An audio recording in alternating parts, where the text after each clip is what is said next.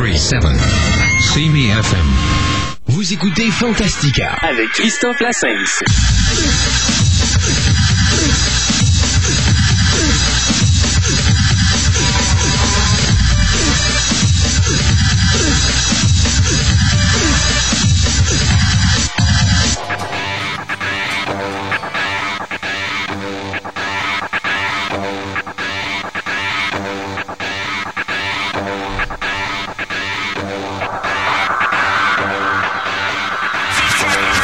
Aujourd'hui à Fantastica, José sera avec nous avec sa chronique littéraire. Nous aurons toutes les dernières nouvelles scientifiques avec Stéphane et notre table ronde sur The Day After Tomorrow.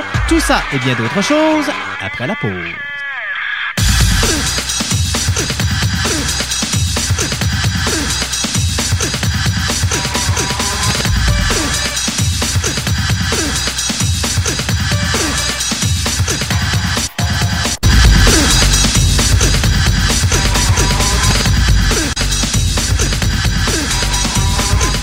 Vous êtes bien sur les ondes de 6137, à l'écoute de Fantastica, l'émission radio, émission sur la science-fiction, l'horreur et le fantastique. Pendant deux heures, nous allons nous amuser avec vous à couvrir tout ce qu'il y a à couvrir dans, ce fa- ou dans ces fabuleux domaines. Bonjour, Monsieur Gaétan. Bonjour Christophe. Comment ça va? Ça va très bien. Oui. Encore une fois, cette semaine, plein de choses. On a toujours plein de choses, hein. toujours des émissions hyper chargées à un point tel que des fois, on est obligé de faire notre table ronde rapido presto. D'ailleurs, ouais, ouais, ouais, c'est ça, une petite table ronde. Qui ne tourne pas rond. qui ne tourne pas rond, qui tourne carré. Euh, D'ailleurs, cette semaine, ben, on a décidé de faire une petite table ronde sur The Day After Tomorrow. Puis je pense que cet été, ben là, on a commencé notre rush d'été sur les films science-fiction horreur fantastique. Donc, à toutes les semaines, on va avoir une petite table ronde sur le film euh, en vedette. Euh, comme j'ai comme l'impression que la semaine prochaine, ça se peut-tu que ce soit Harry Potter? C'est pas Eh, possible. c'est fort possible. Mais cette semaine, on va s'attaquer à The Day euh, After Tomorrow. D'ailleurs, on a deux personnes qui l'ont vu avec nous aujourd'hui. Ouais. On a M. Gontran. Oui. Bon, ça recommence. Je Ça fait devrais- longtemps que c'est pas constant. Non, c'est ça. hein. Gaétan, Gontran, constant. Gontran, ouais, c'est ça. Là, je n'ai assez de deux aujourd'hui des G, là. C'est suffisant. J'ai pas le troisième avec nous aujourd'hui. Fait que comme ça, je pourrais moins me tromper sur Guy. Euh, bonjour, Gontran. Bonjour. Comment ça va? Pas pire. Ouais, good. On va, on va survivre. Fait que là, on avait, on avait The Day After Tomorrow cette semaine. Fait que. Oui. C'était plaisant. Oui. Oui, good. Fait qu'on va en reparler tantôt. Il y a Stéphane aussi qui est avec nous, qui est l'autre personne qui l'a vu.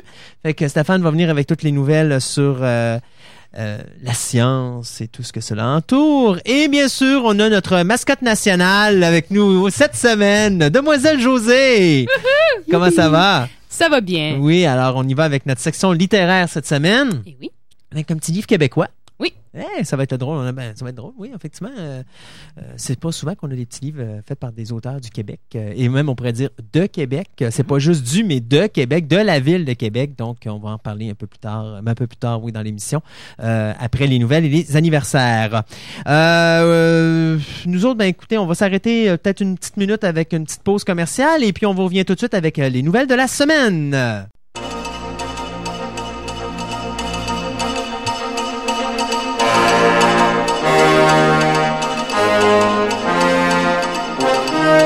Voici les nouvelles internationales de Fantastica, l'émission radio. Et on commence par quoi cette semaine? Ah, ouais, donc j'ai le goût de faire encore mon bougon, ça recommence. Yeah, Un autre yeah, remake! euh, mais là, lui, là, c'est trop. Là, c'est trop. Je suis tanné des remakes, là. Il y a des films que je peux accepter, peut-être, de voir. Euh, de façon, je chale tout le temps, habituellement, quand il y a un remake. Mais des fois, tu sais, des films, ils étaient moyens à l'époque. Là, on va peut-être améliorer avec la technologie. Là, on touche à un chef-d'œuvre qu'on peut rien faire dessus.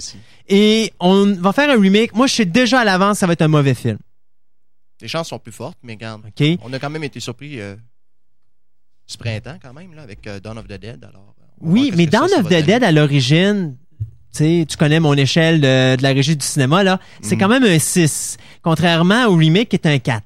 Donc, il y avait quand même place à amélioration. Si on y va par, euh, par euh, critique personnelle, je te dirais que Dawn of the Dead était un très bon film. D'ailleurs, le meilleur film de zombies qui a été fait de, de, de toute l'histoire, à mon point de vue personnel. Mhm. Mais il y avait quand même beaucoup de longueur. Dans le remake, ben, ils ont peut-être coupé toutes ces longueurs-là. Ils ont fait un petit film un petit peu plus, euh, avec un peu plus de dynamique et puis euh, ça bouge un petit peu plus puis ça le fait qu'il y a un meilleur intérêt finalement. Il y avait de la place à amélioration avec Dawn of the Dead. Altered States ou encore euh, Au-delà du réel en français est probablement le meilleur film de toute la carrière. Non, c'est pas probablement. C'est le meilleur film de toute la carrière de Ken Russell. Euh, ça mettait en vedette, euh, je pense, pour la première William fois Hurt. William Hurt. Il y avait une autre petite actrice aussi qui jouait pour la première fois dans Blair ce film. Brown. Non, Drew Barrymore, qui faisait la petite fille, une des deux petites filles à euh, William Hurt. Et on avait bien sûr Blair Brown qui était dans le film, et elle, elle avait déjà une carrière derrière elle, mais c'était quand même, pas, je dirais pas une débutante, mais c'était dans ses, dans ses débuts à ce moment-là. C'est avant E.T., ça veut dire qu'elle était jeune longtemps. hein, Oui, elle était jeune longtemps. Oui, oui. c'est toujours elle qui disait euh, euh, I'm hungry. Tu sais, elle veut toujours aller manger là. Alors, euh, mais on la voit toujours en arrière-plan. On la voit jamais très proche dans le film. Donc, c'est juste qu'à un moment donné, je regardais les génériques, je dis ah Drew Barrymore jouait là-dedans. Ah oui, bon. Mais c'est un beau petit film, ça. Euh, D'ailleurs, c'est un film. Bon, c'est un film d'auteur. Euh, au-delà du réel. Et c'est un film que si on est capable de toffer le début, parce que c'est pas mal... euh, ça a été pas mal fait, je dirais, là, sur la drogue, parce que c'est possiblement comme ça, au moins la première partie du film, parce que c'est ça finalement, c'est un scientifique qui expérience sur une drogue indienne euh, pour essayer de régresser et, re- et essayer de retourner à sa première âme, parce que c'est basé sur le fait que la réincarnation existe, donc quand on meurt, on revient dans- euh, au monde, sauf que à l'intérieur de notre cerveau existe quelque part la mémoire de notre première vie, la mémoire de notre création avant notre première vie. Et c'est ça que William Hurt essayait d'aller chercher. Il s'est servi d'une drogue pour régresser. Et finalement, ça fait pas juste régresser au niveau, euh, ben, je dirais pas intellectuel, mais au niveau vision ou au niveau souvenir. Ça fait également régresser au niveau corporel, ce qui fait qu'il devient un homme de Cro-Magnon et il devient également avant l'homme de Cro-Magnon, c'est-à-dire qu'est-ce qu'il était avant de devenir vivant. C'est-à-dire donc une force énergétique. Euh, donc c'était vraiment un film excellent. Moi, c'est un film euh, que j'écoute, que je me le tape en français ou je me le tape en anglais. Je raffole de ce film-là. Euh, d'ailleurs, je l'avais acheté à l'époque, qui était, ben, d'ailleurs même maintenant, je pense qu'on peut se le procurer à 8,88 Oh oui, dans- dans à des Walmart ou à Future Shop. C'est vraiment pas cher. Et c'est un beau petit film de science-fiction pour vraiment les amateurs de science-fiction. C'est un excellent film de science-fiction. C'est un excellent film de science, point à la ligne. Euh, je sais pas si Stéphane est, d'accord avec ça, C'est mais pas quelque chose que je conseillerais à tout public pareil. C'est Non. quand même euh, assez spécifique. assez spécifique. Ça dérange beaucoup. Mhm. Euh, Ken Russell, il va euh, vraiment à tour de bras dans la drogue, il va dans la violence, euh, dans la nudité, il va dans le contenu très mature également. Mais c'est quand même pour les amateurs, vraiment le- le- le- les gens qui veulent se taper un bon film de science-fiction, c'en est un excellent. Alors, euh, malheureusement, ben, Warner Brothers ont décidé que c'était peut-être pas si bon que ça parce qu'ils ont décidé qu'ils allaient refaire un, un remake. faut dire que le film de Russell, le premier, était fait en 1980, basé sur le roman de Paddy euh, Chayefsky. Euh, qui, Chayefsky, je me rappelle pas, je pense que c'est un... Euh, Gontran, on m'entend plus? Euh, OK. Oui. Oui, OK. Bon, c'est parce que moi, je m'entends plus dans mes écouteurs. Alors, euh, donc, euh, c'est ça, Payeshki, qui, qui je me rappelle plus si c'est un, un Tchécoslovaque, je crois, donc, qui a écrit un roman, Altered States, qui a été adapté. Et là, euh, présentement, Warner Brothers a réenga- ou plutôt a engagé euh, Fernley Phillips pour euh, c'est lui-même qui avait fait euh, le remake du film japonais Turn euh, que j'ai pas vu encore malheureusement. Donc euh, c'est euh, Fernley Phillips qui va réécrire le ou qui va écrire plutôt le scénario du remake de Altered States. Tant qu'à moi une erreur monumentale. Je pense qu'on devrait quand il y a des classiques comme ça là, des beaux chefs-d'œuvre qu'on n'a pas besoin de refaire. Parce que ce film là même techniquement parlant même au niveau des effets spéciaux il est impeccable t'as pas à y toucher, ça. Si c'est pas comme si c'était un vieux film des années 50 où est-ce que là, tu peux refaire quelque chose de mieux aujourd'hui. Là, j'ai l'impression qu'ils vont vraiment prendre quelque chose qui était parfait puis ils vont le scraper. Ouais. ouais, un peu à la planète des singes ou quelque chose. Ouais, ben exactement. Malgré que Burton a quand même amené quelque chose d'intéressant dans la planète des singes, ne, se- ne serait-ce juste le traitement des singes visuel. comme tel, le visuel. Mhm. Mais en dehors de ça, je préfère de loin la version originale de, de mon Dieu, c'était Frank, Franklin Schaeffer, je pense, euh, le nom du réalisateur. Oui. Fait que c'est ça, t'allais dire de quoi? Ouais, il y a un film qu'ils n'ont pas touché encore et j'espère qu'ils ne toucheront pas. C'est The Day the Earth Stood Still. Oh, Laisse-leur le temps, ils vont le faire. Euh, Ça me je surprend. Sais pas, je ne sais pas. Il y aurait peut-être moyen de l'adapter aujourd'hui, mais c'est parce que c'était euh, c'était à l'époque de la guerre froide. Fait qu'essayer de- d'amener un sujet comme ça aujourd'hui. Ouais, c'est pour ça que pas ça serait difficile. Ouais, Mm. effectivement, ça fait un peu penser comme s'ils voudraient faire un, un remake de The Earth versus The Flying Saucer. Euh, Il y a des films que tu peux Ça pas s'est fait, ça s'appelait Independence Day. Oui, c'est vrai, t'as raison, c'est vrai. Non, c'est vrai, c'est C'est vrai. C'était un très bon remake. Tant qu'à ça, euh, je trouve que c'était bien fait. Ouais, c'était du bon série B. Bon. Alors, ben, c'est tout pour moi, puis Altered States. D'accord. Alors, euh, on va sauter euh, sur le grand écran encore une fois, mais cette fois-ci pour euh, comparer les notes de Shrek 2 euh, qui, depuis une semaine au grand écran, est en train de commencer tranquillement à ramasser. euh, Ben, il ramasse tout. ouais, euh, assez raide d'ailleurs. Ça va peut-être aider DreamWorks à devenir une vraie compagnie maintenant. Moi, je pense que Spielberg, il veut pas vraiment ça.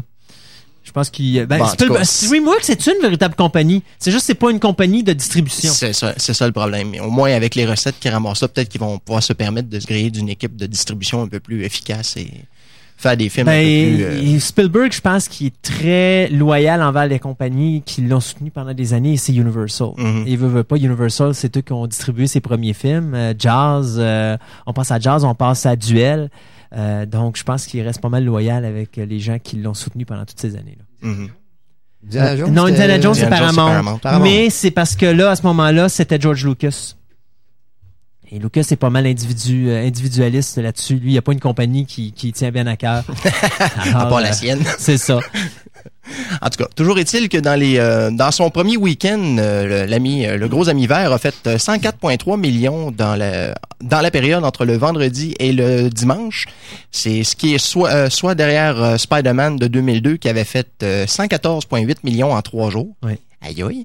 Et bien sûr, Shrek a aussi ramassé Finding Nemo euh, qui avait fait euh, 44,8.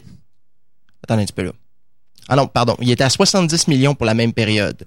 Euh, et il a fait aussi le- la plus grosse journée pour un samedi, soit 44,8 millions. Mon Dieu Seigneur, j'arriverais pas faire un salaire de même en une journée. Ouais, hein? Euh, ensuite, là, c'est ça. Il se prépare tranquillement à ramasser Return of the King, ce qui est assez surprenant aussi, euh, parce qu'on parle de 124,1 millions pour Return of the King. Mais si je regarde plus loin dans la nouvelle, il semblerait que Shrek a déjà dépassé Return of the King, parce qu'on parle de 128,9 millions ici dans ses premiers cinq jours. Ouais, donc il l'aurait dépassé. Ouais, assez... euh, en tout cas, C'est vraiment ceux, spécial. qui, ceux qui pensaient que Lord of the Ring était indéclassable, ben, faut croire. À vrai dire, c'est a- Titanic. C'est Titanic qu'on veut qu'il soit déclassé. Ouais, mais Titanic est- a pas été dé- déplacé encore par ceux-là? Il y a juste Spider-Man qui l'a planté. Euh, ben, à vrai dire, faut, faut, faire attention. C'est que au niveau du départ, euh, du départ solide, euh, Titanic est pas là. Parce que Titanic a commencé tranquillement. C'est juste qu'il a duré. Mais Titanic, au total, est encore le film qui a amassé le plus d'argent, qui est 1,8 euh, milliard, je crois, de dollars. Même Lord of the Ring, il l'accotera pas. Je pense qu'il est rendu à 1,2 ou 1,3, là, mais euh, il accotera pas le 1,8. Là. Euh, donc, c'est parce que le problème aujourd'hui, c'est ça, c'est que, prends Shrek. Shrek le défonce. Mais Shrek va défoncer maintenant. Là, il y a The Day After Tomorrow. Fait que j'ai hâte de voir le box-office cette semaine, voir qu'est-ce qui va se passer. Et après ça, t'as Harry Potter. Donc, Shrek, il va, il va, il va dropper assez rapidement. Euh, contrairement à des films dans les années précédentes comme Spider-Man n'avait pas de compétition après. Mhm. Donc, il a pu toffer là, pendant 3, 4, 5 semaines sans, sans avoir vraiment de gros canons là, qui rentraient dedans. Là, il y a quand même des gros canons qui suivent Shrek. Donc, euh, d'après moi, Shrek va faire comme Van Helsing. Il va, il va vraiment dropper. Là. Je regarde, Van Helsing a droppé de 80% dans deux semaines. Ouais, ben, Ça sans parler- Ça, c'est sans parler de trois aussi qui s'est fait aussi, par oui. Shrek. Oui, mais c'est ça. Mais la problématique, c'est qu'il y a des gros canons. Tout le monde a foutu les films en même temps. Mhm. Et là, ben, ce que ça fait, c'est que là, les gens vont tous voir le film là parce qu'ils savent très bien que la semaine après, il y en a un autre. Mhm. Au lieu d'attendre puis faire en sorte que justement les box-office, ben, ils durent plus longtemps, ben là, ça se fait tout en un blocus, puis après ça, ben, les semaines après, ça va, ça va réduire. Donc, reste à voir euh, si euh, euh, Shrek va être déclassé par The Day After Tomorrow ou s'il va rester encore en tête, mais d'après moi, c'est sa dernière semaine en tête. Après ça, Harry Potter va prendre la relève. Moi, j'ai l'impression qu'ils vont se battre pas mal pour le box-office, les deux ensemble. Ouais. Ça risque d'être assez beau. Mais Titanic, oubliez pas, hein, on va voir euh, The Return of the Ship. Ah, joke plate! Hein, quoi? Alors, euh, c'est ça. Alors, euh, Shrek a comme défoncé euh, trois qui étaient quand même à la première euh, à la première place lors de sa première semaine de sortie, mais à la deuxième, il a fait seulement 23,8 millions pendant sa deuxième fin de semaine, Ouais. ce qui l'amène à 85,8 millions, qui est quand même assez à court de son budget qui dépasse euh, les 200 millions. Effectivement, et d'ailleurs, euh, juste pour confirmer la nouvelle, parce que quelque chose que toi t'as pas, euh, DreamWorks, bien sûr, ont confirmé qu'il y aurait effectivement un Shrek 3, Shrek 4. On avait Bon, parlé bon, on de ça la semaine dernière. passée, ouais. Euh, ils travaillaient là-dessus sur le scénario, mais DreamWorks a confirmé avec les recettes. D'ailleurs, le film est déjà payé en une fin de semaine. Euh, ils ont confirmé avec les recettes qu'il y aurait effectivement un Shrek 3 et un Shrek 4. Les films ont été signés. Donc, attendez-vous. Il y a encore deux belles petites histoires du, euh, du petit lutin ou du petit ogre vert qui s'en viennent. Petit. la petite gugus verte là, qui s'en vient au cinéma. Bon! Euh, de mon côté, de mon côté, de mon côté, ben gardons, euh, on va parler de... Justement, on parlait de Van Helsing. Mhm. Eh bien, les conséquences de la chute rapide de Van Helsing au box-office, un film qui a coûté quand même 160 millions de dollars, qui en a amassé jusqu'à présent 100 millions. Euh, donc, c'est un film qui se paiera pas, ça c'est certain. Alors, euh, bien, on vous avait dit, bien sûr, il y a quelques semaines, que NBC avait l'intention de produire une, télé une télésérie qui s'appellerait Transylvania, basée sur les aventures, bien sûr, de Van Helsing, qui serait confronté à toutes les semaines à, un à différentes créatures monstrueuses et tout ça. Ben, NBC a mis la clé, a mis la clé dans la porte après neuf mois de, pro- de construction de projet. Eux qui avaient dit, ben écoutez, on va avoir au moins six émissions, six émissions pour voir si ça allait être intéressant ou pas. Finalement, la raison de NBC, euh, ce qu'on dit à NBC, c'est que ça coûte trop cher garder les setups du film Van Helsing installés. Parce que les villes et tout ça, ils veulent les garder, les décors de château et tout ça, ils voulaient les garder pour la télésérie. Mais ils disent que ça coûte trop cher de louer les emplacements puis de garder ces décors-là euh, intacts. Donc, on ne peut pas continuer avec la série Van Helsing, pas Van Helsing, mais Transylvania. Donc, on arrête la série là. Moi, je pense que c'est vraiment de voir la chute au box-office du film et peut-être de voir le résultat du film et les mauvaises critiques qui ont suivi euh, Van Helsing, qui, même si c'est un film intéressant, euh, demeure quand même que c'est un film qui est moyen. Donc, surtout quand on parle d'un film de 160 millions, on fait pas des films moyens avec 160 millions. faut que ça soit des bons films. Ouais. Alors, euh, donc, Transylvania, ben, le projet est terminé. Euh, cependant, la semaine dernière, on parlait de Dark Shadow. Oui. On se demandait, ben, Dark Shadow, c'est pas sur la cédule de Warner Brothers. Le projet existe encore. Donc, ça a que euh, le pilote est assez efficace. Effectivement, à date, les critiques sont tous euh, sont tous unanimes là-dessus. Ils ont tous aimé le, le- le pilote. Euh, maintenant, on parle de peut-être janvier 2005 ou encore pour la saison octobre 2005 euh, et euh, ben, en tout cas saison 2005-2006. Et pour le pilote, pour un, sur un casa près de chez vous. Ben, euh, si, si effectivement on l'en a, sinon, bien, ça va être, euh, ils Ouais, vont ça regarder en... les, les gens qui l'ont vu jusqu'à date ont vu une copie qui était en très très bonne, de très bonne qualité et ça a l'air que ça devrait être disponible très, très bientôt. euh. Ah! Ben, On va Quand voir quelque ça. chose n'est pas disponible immédiatement, on sait ce qui arrive. Les gens, les gens le piratent puis euh, ça se l'échange sur Internet. Effectivement. Oui, oui, ils font ça, Gontran, on le sait, oh oui. Alors, de ton côté? Alors, de mon côté, on va passer, euh, on va sortir de l'univers de la science-fiction deux secondes. Ben, en tout cas, au moins en, en pourtour, étant donné que l'actrice Kate Beckinsale qu'on connaît euh, pour les films Underworld justement Et Van Helsing.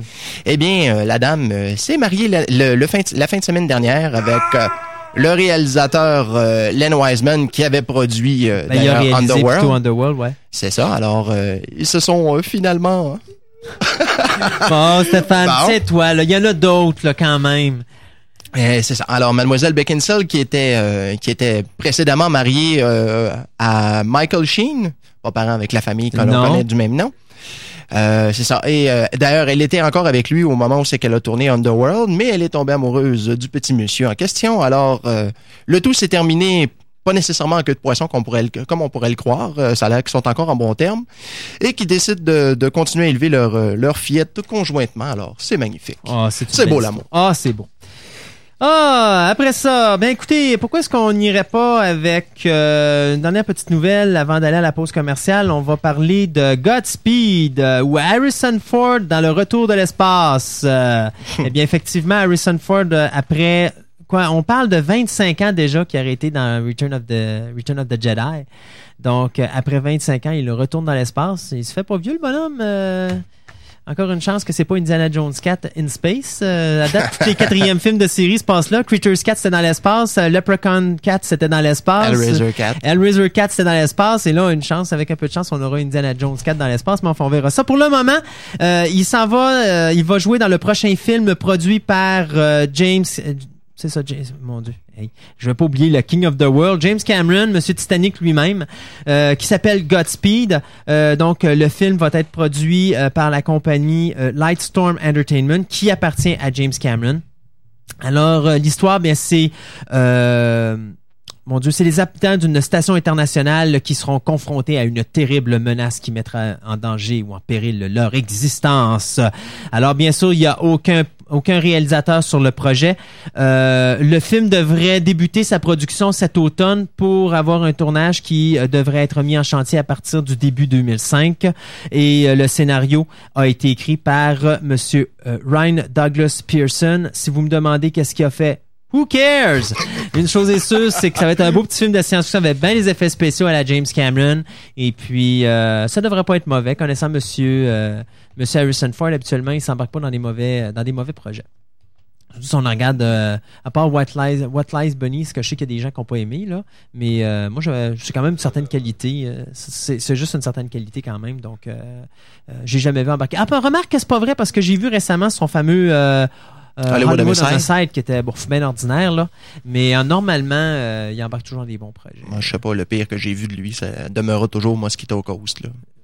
Des goûts, des C'était- couleurs. Ouais, mais attention, Mosquito Coast, c'était quand même un bon film de Peter Weir. là. Je veux dire, c'est sûr que l'histoire est endormante, il n'y a pas beaucoup de rythme. Ben, je m'excuse, bon, mais, euh, quand t'es un, quand t'es un savant fou puis que tu décides d'aller te foutre dans une jungle en Amazonie pour aller créer le premier frigidaire avec, euh, mais c'est parce qu'il est fou. Ouais, c'est ça. Ben, c'est ça. je trouve que c'est c'est à terme. hein. C'est bien. Je connais ma folie puis elle inclut pas ça. Dieu merci. Nous, on s'arrête quelques instants pour des petites pauses commerciales et puis on vous revient après avec le reste des nouvelles internationales. Fantastica. Tous les samedis de midi à 14h, c'est Fantastica, l'émission radio. Deux heures d'informations sur tout ce qui touche l'univers de la science-fiction, de l'horreur et du fantastique, en passant par le cinéma, la télévision, le comic book et la musique. Pour tous les amateurs et ceux qui désirent s'instruire et se tenir au courant sur ces univers passionnants, c'est un rendez-vous à ne pas manquer, samedi de midi à 14h.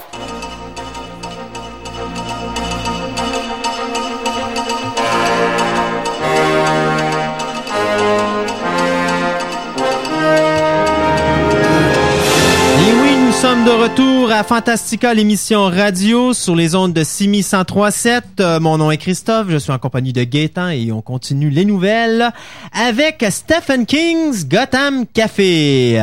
Eh bien oui, la petite compagnie indépendante Turtle Bay Entertainment. Ici l'idée d'appeler une compagnie Turtle, tortue? En tout cas, Ben, il y a peut-être une baie qui s'appelle la baie de la Oh, tortue. c'est quelque sûr qu'il y a une part. baie des tortues, oui, mais c'est parce que je sais pas. En tout cas, enfin, bon, ils ont annoncé qu'ils avaient euh, acheté pour un dollar les droits de la petite nouvelle de Stephen King, Lunch at the Gotham Café.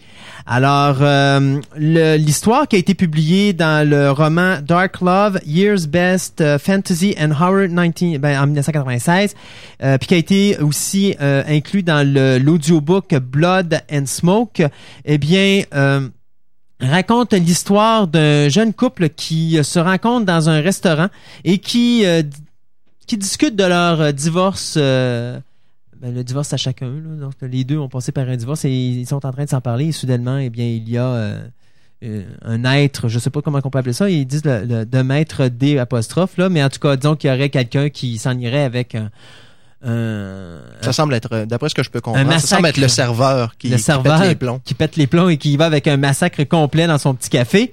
Euh, donc, bien sûr, euh, l'histoire euh, ou le scénario sera dirigé par euh, Peter Shrink, qui nous avait donné euh, The Lunch. euh, Attendez, c'est ça, The Lunch. at- Non, excusez, c'est pas ça, mais qui nous avait donné Skinner, pardon. Ou plutôt qui avait fait le montage du film Skinner et le montage du film Barb Warrior. Donc, deux excellents films, n'est-ce pas? Mhm, de grande qualité. Avec sarcasme entre parenthèses. Euh, bien sûr, le film mettra en vedette Julian Sen et euh, Cullen Douglas. Euh, les effets spéciaux seront faits par Jeffrey Hawken, qui nous avait donné bien sûr les pitoyables effets spéciaux de Deep Blue Sea. C'en était ridicule. Et le scénario, lui, va être écrit tant qu'à lui par euh, l'auteur de, nouvelles hor- horrifiques, Bev Vinson, qui nous avait donné euh, The Road to the Dark Tower. Le film devrait débuter en juillet prochain et on espère que euh, le film sera lancé euh, en grande première à Cannes euh, l'an prochain. Mais c'est drôle, les effets spéciaux dans des Sea étaient pas si mauvais que ça. C'est juste que quand les requins reculaient, on les entendait pas biper. Moi, c'est juste ça qui m'a traumatisé. Regarde là, si tu me dis que les effets spéciaux dans Deep Blue Sea étaient pas mauvais là, j'achète des lunettes. ça faisait vraiment Ah, je sais dur. pas, j'ai trouvé aussi bon que dans Minority Report. Ah, ok. T'es pas correct, qui était bon. Minority Report, les effets spéciaux. Non, non, je le sais, mais il fallait bien que je te pique un peu. Hey, Bon, alors... ça euh, t'a juste pris une coupelle d'années avant de le voir, le maudit de film. ouais, mais euh, j'ai survécu. Tout le temps, je l'ai pas vu, alors euh, je m'en porte pas plus mal Non, sauf que là, tu peux plus t'en passer. I beg to differ. Alors, euh, justement, tantôt, on parlait de mariage. Eh bien, maintenant, justement, il y a un divorce euh, qu'on pensait euh, imminent qui a été évité très récemment, puisque Pour Sony... combien de temps? Ah ben ça, on ne sait pas. De toute façon, Marvel... le box-office de ce qui s'en vient, puis après ça, on verra ce qui va se passer. D'après moi, Marvel va être le premier à rouvrir les hostilités. Ça va peut-être être avec un autre studio. Oublie pas qu'ils ont des- beaucoup de franchises Marvel avec plein de studios. Fait que si. Sony ont décidé de faire la paix, ils vont peut-être se trouver un autre, euh, un, Un autre, autre une autre tête. C'est ça, ça va être beau, euh, ça va être beau à voir. Mais en tout cas, toujours est-il que Marvel et Sony, ça s'est réglé finalement. Euh, Marvel qui semblait euh, dans sa euh, dans sa demande devant la cour euh, essayer de, de faire croire que Sony essayait de minimiser euh, leur influence dans les films qu'ils produisaient, ce qui était pas vrai, me semble. On, on reconnaissait assez clairement euh, l'influence Marvel. C'est et- pas, c'est pas ça l'histoire. Bon, en tout cas, que- ça, c'est ce que Marvel a affirmé. Oui, oui, mais c'est pas ça. La- à vrai dire, la véritable histoire de la poursuite en cours, c'est que Sony ont sorti des outillages, genre des. En réalité, Marvel chignait après Sony parce que Sony mettait pas le nom de Spider-Man sur leur lecteur CD ou encore sur divers articles promotionnels qui vendaient, par exemple, des des euh, comment on appelle ça, donc des euh, des systèmes de son portatifs. Des Ghetto Blasters. Ouais, c'est ça. Ouais, des, des petits bidules comme ça. Ils voulaient avoir le nom de Spider-Man partout. Ils voulaient que Sony sorte des articles Spider-Man. Sony a dit non. Et c'est là que la guerre a commencé parce que là, Marvel ont dit, là, Sony essaie de nous empêcher de faire de l'argent avec leurs outils promotionnels. Et ils ont poursuivi la compagnie pour un montant d'argent. Sony s'est biffé parce que là, ils allaient chercher, je pense que c'était 100 millions qu'ils voulaient avoir au départ. C'était quasiment les recettes que Sony avait faites avec euh, en profit le sur le Spider-Man. Alors là, Sony sont virés de bord. Ils ont poursuivi Marvel en disant, ben là, Marvel font des poursuites imbéciles pour essayer de prendre l'argent en profit qu'on a fait du film en question. Ils ont gagné leur cause.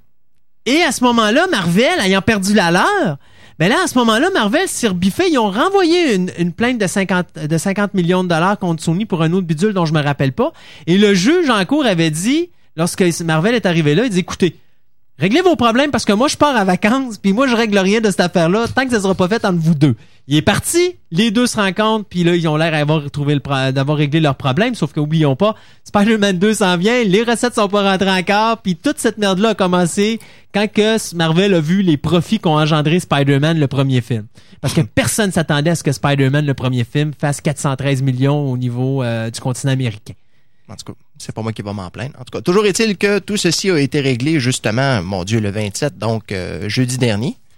C'est tout frais. Oui. Et euh, bien sûr, euh, les contrats qui sont déjà en cours euh, entre les deux compagnies bien vont de l'avant, puisqu'on parle ici de Ghost Rider, de Luke Cage, et bien sûr Spider-Man et ses nombreuses suites encore à venir. Oui, parce qu'on parle déjà d'un Spider-Man 3. euh, D'ailleurs, les les- Spider-Man 3 dans ma tête qui était déjà prévu quand ils ont sorti le premier. C'est vraiment un quatrième qui risque d'être. Ouais. Mais dans le troisième, eux autres, qu'ils avaient parlé de faire, d'ailleurs, Sam Raimi avait donné une entrevue là-dessus dans, dans, dans une convention.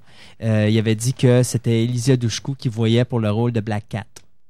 Et il voulait amener ce que j'ai entendu Cat cette semaine, ce que j'ai entendu dans les dernières semaines euh, laisse, laisse euh, prétendre euh, quelque chose de complètement différent. Ouais. Ils n'ont pas introduit le personnage de John Jameson, l'astronaute, pour rien.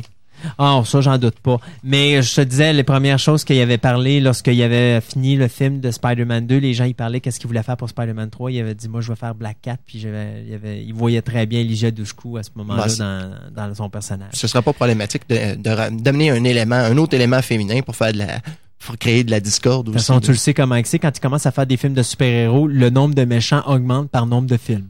Ah, j'espère juste qu'ils suivront pas cette tangente-là. En tout cas, au moins pas faire, euh, pas faire d'union entre les deux méchants parce que ça, ça, ça finit toujours mal anyway. Le, le résultat est tout le temps pourri. Fait que, Ouais. Remarque que Daredevil, ils ont pas pris de chance, ils ont tout foutu dans le premier. Ils ont foutu deux bons, deux méchants, putain, arrangez-vous avec le reste, puis euh, on commence comme ça, puis on verra après ça pour le deuxième. ouais, c'est ça. Bon, euh, changeons donc de sujet euh, et puis allons-y avec les meilleures séquences de mort. Les gens Ok. vont dire, hein, qu'est-ce que c'est ça? eh bien, c'est très simple. C'est que, voyez-vous, euh, tout récemment, euh, il y a le magazine Total Films. Puis là, je vole un petit peu la vedette à ma chère consoeur ici parce que je parle de revue, mais parce que c'est bien important, c'est que le magazine Total Film ont fait euh, un listing des meilleures séquences de meurtre au cinéma. Et la séquence qui a remporté la, la palme d'or, eh bien, c'est la séquence de la douche, euh, la fabuleuse séquence de, de douche dans le film Psycho de 1960, où notre chère actrice Janet Leigh se faisait euh, bûcher par notre ami euh, Norman Bates, euh, qui était interprété par euh, Monsieur Perkins, c'est euh, Anthony. Anthony. Perkins, c'est ça. Donc, euh, il a gagné le numéro 1. Euh, suivi au numéro à la deuxième place par la fabuleuse séquence où est-ce qu'il y a le fameux cowboy qui est assis sur sa bombe nucléaire et on voit la bombe nucléaire qui va s'écraser sur la Terre. Bien sûr, on parle de Doctor Strangelove ou or How I Love euh, ou How I Learned to Love the Bomb, je pense, c'est ça. Euh, donc Doctor Strangelove de Stanley Kubrick qui, a été, qui avait été réalisé en 1964. Troisième place, King Kong 1933, la chute bien sûr de Kong de l'Empire State Building après avoir déposé euh, notre cher ami euh, Fairy. c'est Fairy ouais, sur la corniche pendant qu'il se faisait tirer dessus par les Ah, je avions. pensais que c'était euh. Jessica Lange. Oui, d'ailleurs, j'ai vraiment hâte au remake de King Kong. Moi, je suis Ah. plus capable. là. Euh, surtout de voir, j'ai vu commencer à voir les premiers, euh, les premiers. euh, Rappelle-toi de Mighty Joe Young. Ben, il était pas si pire que ça. C'était bien fait, Mighty Joe Young. Mais te rappelles, t'as-tu vu l'original de Mighty Joe Young? Tu t'apprends l'original de Mighty Joe Young. La conclusion de ce film-là est remarquable pour une chose. Le film est en noir et blanc, excepté les 20 dernières minutes du film qui se passent dans un incendie et ils ont mis une teinte rouge sur le film. Ça fait vraiment un look weird, mais c'est vraiment le fun. là. C'est- C'était le fun. À cette époque-là, il y a beaucoup d'originalité dans les films comme ça. Disons que j'ai autant de chances de me taper ce film-là que de me taper Congo, fait que... Ah, Un jour, peut-être. Bon, ok. Eh bon, après ça, ben, dans les autres, ben, bien sûr, il y a eu la mort de, voyons, le personnage d'Alan Trankman dans Piège de cristal, qui nous touche moins. Ah. Bonnie and Clyde qui arrive à la suite. La mère, euh, la mère de Bambi qui se fait tuer par les chasseurs. Après ça, bon. Finalement, pour arriver avec le meurtre de Drew Barrymore dans Scream qui arrive numéro 7. Euh, bien sûr, le décès du personnage de, mon Dieu, comment il s'appelle l'acteur euh, dans Gladiator? Euh, voyons. Lequel acteur? Ben, l'acteur principal. Ok, là, Russell Crowe. Russell Crowe. Ok. Mon Dieu, excusez-moi, c'est un petit oubli Non, c'est parce qu'il n'y a aucune scène de mort spécifique dans ce film-là qui m'a qui m'a marqué. Faut non, dire que le mais film m'a euh, pas marqué non eux plus. autres ont là. calculé qu'il était à huitième. Arrivé au neuvième place, bien sûr, c'est la mort de Ben Kenobi dans le premier Star Wars, où on dirait l'épisode 4 à ce moment-là.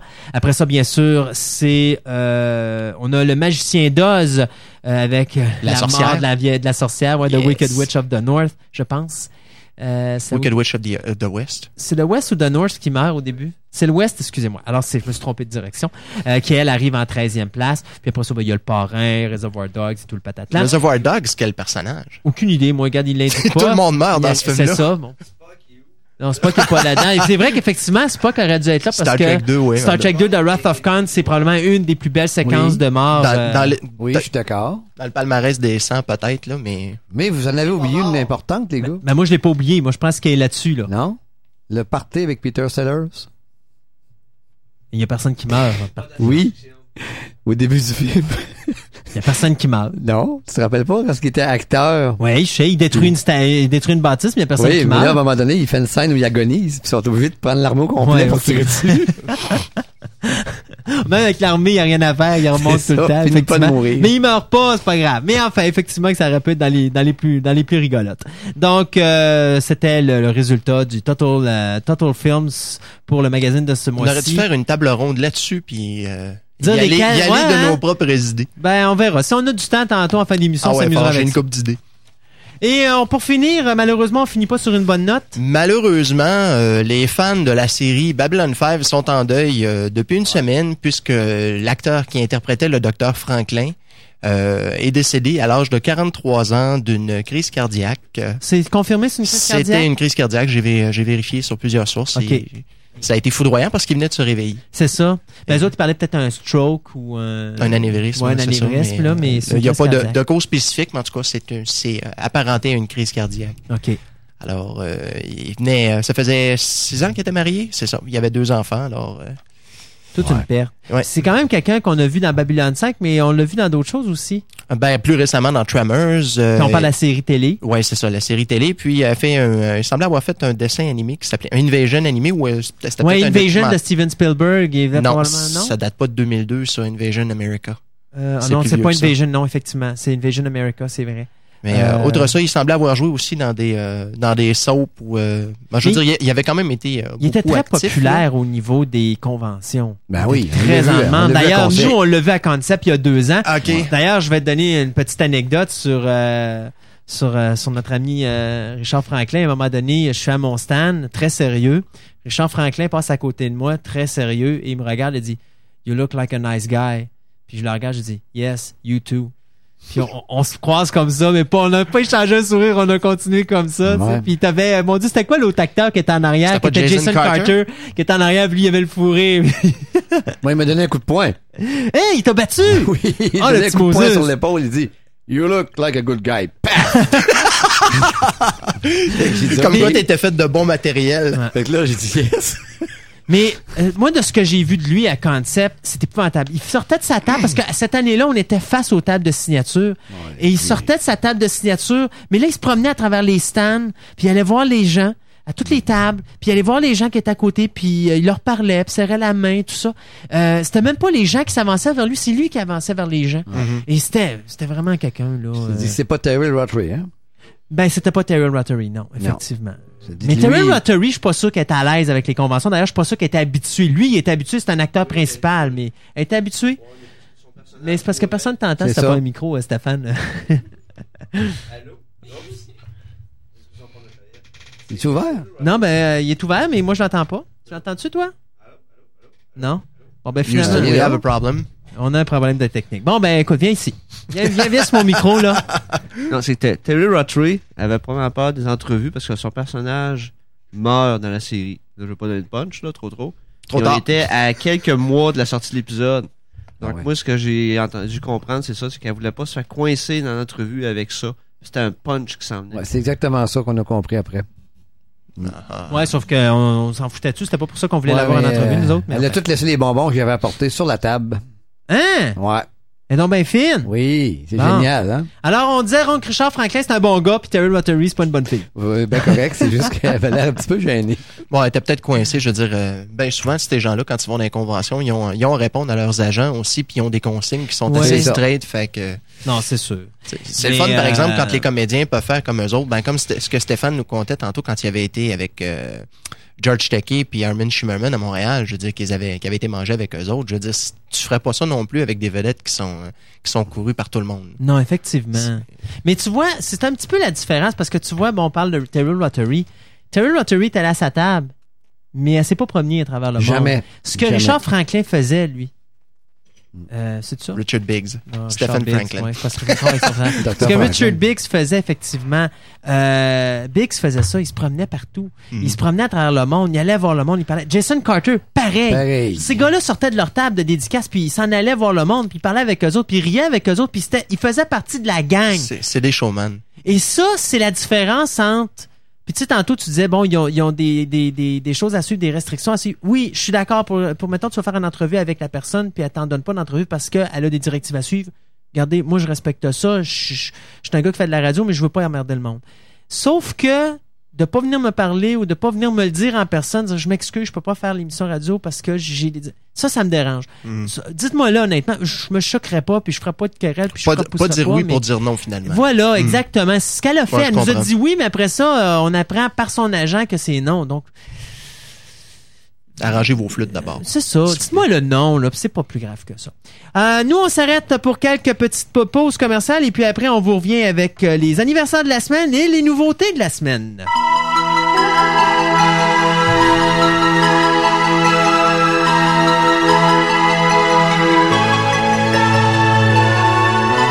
Alors, de retour à Fantastica, l'émission radio sur les ondes de 6103.7. Et oui, il est venu ce temps de parler des anniversaires de la semaine. Mais avant ça, vous dire euh, qu'est-ce qu'il est sorti, qu'est-ce qui est sorti cette semaine euh, en DVD et tout ça. Ben, je me rendre compte que j'ai oublié toutes mes affaires à la maison.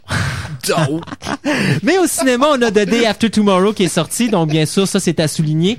Euh, en cassette vidéo, toi, tu te rappelles-tu ce qui est sorti? As-tu quelque chose d'intéressant qui t'a tapé dans l'œil cette semaine? Cette semaine, oui, Ouais. le coffret de la sixième saison de Buffy. Ah, ben oui, c'est vrai, de Buffy, de Vampire Slayer. euh, Once More With Feelings. Oui, monsieur. Ouais, d'ailleurs, t'as acheté ton... Consommé à maintes reprises. Oui, d'ailleurs, j'ai vu que t'avais déjà acheté ton coffret. Ah ah. Écoutez, avec commentaires, sans commentaires, les documentaires à trois, quatre reprises. Écoutez Euh, français, anglais, espagnol. J'ai écouté, oui, les deux versions, histoire de faire un petit peu de comparaison, mais euh, finalement, la comparaison se fait même pas. C'est mauvais dans les deux autres langues. Ah oui, avec l'espagnol Ah aussi? oui, ah ouais, oui, c'est vraiment atroce. Ah, Ben, regarde, Essaye donc de nous avoir de l'espagnol aussi. Puis euh, dans trois semaines, de toute façon, on va avoir notre chronique musicale. On rebalancera euh, un petit amu un, un petit amuse-gueule. Buffy the Vampire Slayer, Once More with Feelings. On vous mettra les trois euh, les trois versions. J'ai bien hâte d'écouter ça. Une chanson, les trois versions la même chanson. Ouais, ouais, ouais, ça serait vraiment drôle. Ouh, génial. Euh, pour les anniversaires, eh bien, cette semaine, on va commencer par le 24 mai. Euh, L'actrice Neil Campbell, qui est Neil Campbell, ben, c'est elle qui faisait le, le personnage de Columbia dans The Rocky Horror Picture Show en 1975. Donc, euh, hey, tiens, fais-moi donc ça. Pendant que je vais parler d'autre chose. Alors, le 25 mai, nous passons donc à l'actrice Anne non, qui a célébré... j'ai oublié les dates, hein. Ou Anne Hetchy. Anne Heche. Aish, Aish, ok, Aish, c'est elle qui faisait la- le personnage de Marion Crane dans la deuxième version de Psycho, soit celle de 1998. Donc, elle a fêté ses 35 ans. Euh, la même journée, euh, Neil Marshall, le réalisateur et scénariste du film Dog Soldiers, petit film, euh, si je me trompe pas, mon Dieu, non, non, non, je vais me tromper, je veux pas dire c'est où, mais c'est pas un film, c'est pas britannique, mais c'est un film sur les loups-garous, mais c'est fait euh, comme genre australien ou quelque chose de genre. là. OK. Euh, excellent petit film. Euh, petit film qui arrive de nulle part. Il a fêté ses 34 ans. D'ailleurs, il est en train de faire Dog Soldiers 2 et 3. Euh, Ian McKellen, bien sûr, qui faisait le personnage de Gandalf dans Lord of the Rings, euh, la trilogie, et euh, il faisait euh, Magneto. Magneto. dans X-Men. Il a fêté ses 65 ans. Euh, le 25 mai, toujours, le réalisateur et acteur Frank Oz, qui va nous donner le remake de The Stepford Wives, je crois que c'est dans deux semaines, euh, et puis qui a fait la voix, bien sûr, de Yoda dans toute la série de films de, Star Wars. Donc, il a fêté ses 60 ans. Et finalement, le 25 mai, euh, un peu, ça c'est quelque chose que les fans, euh, les vieux fans comme moi et toi, on va reconnaître le nom, mais Ah. que les nouveaux ne reconnaîtront pas. Connie Sellecca, The Greatest American Hero. C'est elle qui faisait la blonde de- du personnage de William Case. C'est parce que moi, tu moi, Connie Sellecca, quand j'entends ce nom-là, la seule chose qui me vient à l'esprit, c'est la femme de John Tesh. Ben, c'est ça, effectivement. C'est effectivement ça. Donc, elle a fêté ses 49 ans. Euh, en mille- euh, le 26 mai, pardon, euh, l'actrice Helena Bonham Ca- Carter, qu'on avait vu bien sûr dans Mary Shelley's Frankenstein, euh, c'est pas c'est pas Coppola, c'est euh, Kenneth Branagh qui l'avait fait, ainsi que Planet of the Apes de Tim Burton. Big Donc, Fish. Big Fish aussi. Effectivement, elle a fêté ses 38 ans. Et l'acteur Bob Gottwaite, euh, qu'on avait vu dans les Police Academy, mais surtout euh, au niveau fantaisiste, on l'avait vu dans Hot to Trot. euh, Dans Scrooge. Ah oui, c'est vrai, on l'avait vu dans Scrooge aussi. Euh, mais dans Hot to Trot, il parlait avec son fameux cheval parlant. Donc, euh, il a fêté ses 42 ans. Le 27 mai, Dana Ashbrook, qu'on avait vu dans Twin Peaks, qu'on avait vu aussi dans Waxwork. Donc, il a fêté ses 37 ans. Euh, Laura, Dern- Laura Dean, pardon, pas se tromper avec Laura Dern, mais on parle bien de Laura Dean, euh, une actrice qu'on avait vue dans la télésérie The Adventure of the Galaxy Rangers. Donc, euh, elle a fêté ses 41 ans. Vlad Doulea, euh, qu'on avait vu dans euh, le film de Talisman. Donc, euh, il a fêté ses 26 ans. L'acteur Louis Gossette Jr., euh, qui jouait bien sûr dans le film Enemy Mine. Donc, il a fêté ses 68 ans. Dans le premier Punisher aussi. Euh, puis effectivement, qui faisait la première version du Punisher, effectivement. Euh, le 27 mai, on a l'acteur euh, aussi, l'acteur Christopher Lee, qui faisait bien sûr Saruman, mais qu'on pourra toujours connaître sous le nom de Dracula, Dracula. pour la Hammer. Donc, il a fêté ses 82 ans. Tu peux pas parler juste de la Hammer. Oublie pas qu'il a joué dans Dracula père et fils. Dracula père et fils. Mais là, je vais y revenir à Dracula père et fils. Laisse-moi aller avec ça, là. J'y reviens avec... Euh... Ah, attends, c'est-tu... non- Oh non, c'est vrai. C'est demain la fête du réalisateur de... Du, film euh, Dracula père. Euh, le 28 mai, on a bien sûr Jesse Bradford euh, qui faisait le personnage de Zach Gibbs dans le film Clock Stoppers qu'on a vu tout récemment. Il a fêté ses 25 ans. L'actrice Sandra Locke qui euh, bien sûr jouait dans le le film The Shadow of Chikara. C'est un de ses premiers rôles. Donc, euh, c'est l'ex-femme de Clint Eastwood. Elle a fêté ses 57 ans. Patricia Quinn, qui faisait euh, le personnage Magenta. C'est elle qu'on voyait les lèvres au début du film de The Rocky Horror Picture Show. Donc, elle, eh bien, elle a fêté ses 60 ans. Je sais pas si ses lèvres ont craqué un petit peu depuis le temps. Puis là, je pense que j'ai Monsieur Stéphane qui veut me parler depuis tantôt. As-tu quelque chose que tu veux rajouter ou... Ça marche. Ah, ok, c'est ça. Bon, c'est bon. Le 29 mai, on a l'actrice Annette Benning qu'on a vu bien sûr dans Mars Attack, dans le film In Dreams. Elle a fêté ses 46 ans. Bien sûr, c'est Madame Bet- euh, Walter. Non, attendez. Euh, Warren Beatty. Euh, après ça, on a ben, le compositeur Danny Elfman, bien sûr, à qui on doit la trame sonore de Batman, Batman Returns, euh, Men in Black 1 et 2, et j'en passe. On a tous les films C'est à lui qu'on doit Weird quasiment. Science. Euh, Weird Science, on doit aussi Sleepy Hollow, The Nightmare Before Christmas. Enfin, il en a fait tellement. 51 ans qu'il a fêté le 29 mai dernier. Euh, Robert Everett, euh, qu'on avait vu dans l'Inspecteur Gadget, c'est lui qui faisait le Dr. Claw. Alors, il a fêté ses 45 ans. Toujours le 29 mai, Ted Levine euh, qui faisait Bloodbath McGrath dans Wild Wild West. Donc, euh, il a fêté ses 46 ans. Nick Mancuso qu'on avait vu dans euh, The Invader, il faisait le personnage de Willard. Donc, il a fêté ses 56 ans. Et finalement, le 29 mai, bien sûr, Duncan MacLeod lui-même, soit Adrian Paul, euh, qui avait bien sûr joué dans la série Highlander et bien sûr dans le film Highlander, The Highlander? The Quickening. Non, non, Non, le dernier c'était le film, Quickening, c'était c'est quoi le euh, dernier? le dernier, Endgame. c'est Endgame, c'est ça. Mais il avait joué aussi dans Quickening, qui était le pilote, mais c'était le pilote de la série. Il a joué dans War of the World, la série aussi. Effectivement, donc il a fêté ses 45 ans. Et finalement, aujourd'hui, le 30 mai, euh, l'acteur Cole Meany, qui fête ses 51 ans, donc on pourra le reconnaître pour son personnage de Chief Miles O'Brien, effectivement, dans Star Trek Next Generation, Star Trek Deep Space Nine, Star Trek... euh, dans les films, il a joué dans... Il a-tu joué dans un film de Star Trek? Il a pas joué dans aucun film de Star Trek, hein? C'est bizarre, ça, qu'il l'ait pas intégré dans... Non, parce qu'il y a quand, au moment où c'est qu'il aurait dû, euh, il aurait dû apparaître dans les films, il était rendu dans Deep Space Nine. Ouais, mais Worf était là aussi. Ouais, Worf, ils ont toujours Worf, fait des exceptions pour Ouais, Worf. c'est euh, ça. Et euh, Stéphane, il va être content de savoir que Keir Duléa, qu'on avait vu, euh, ben, il faisait le docteur Dave Bowman dans 2001, l'Odyssée de l'espace. Dave, I'm afraid. Oui, It's Full of Stars. Donc, 68 ans qu'il le fête aujourd'hui. Pour souligner aussi les choses qui sont sorties cette semaine, bien sûr, il y a le DVD, ben, le DVD de The Lord of the Ring, The Return of the King, qui était très attendu. C'est la version cheapo. La version cheapo, effectivement. D'ailleurs, on n'a toujours pas de date pour la version intéressante. Euh, Dieu merci, ça, ça veut dire qu'elle va être pleine de bonnes choses. Ouais, mais c'est parce que j'aimerais bien voir euh, c'est quoi la, la petite statuette qu'ils vont nous mettre dedans, enfin. Ouais, ça, je serais curieux aussi. Effectivement. Minas Tirith, s'il vous plaît. Ça serait le fun, hein? Je pense Oui, que oui, tout le monde oui, le demande. Et bien sûr, la nouvelle version avec euh, 29 minutes de plus de Underworld, donc la version 2 DVD 7 qui est sortie cette semaine. Alors tout ça, euh, tout ça est, de nouveau cette semaine. Donc pour nous, on va s'arrêter avec un autre petit bout musical de The Fifth Element. Allons-y avec euh, la version instrumentale de Little Light of Love de Eric Serra. Alors tout de suite, et on vous revient après avec notre chronique littéraire.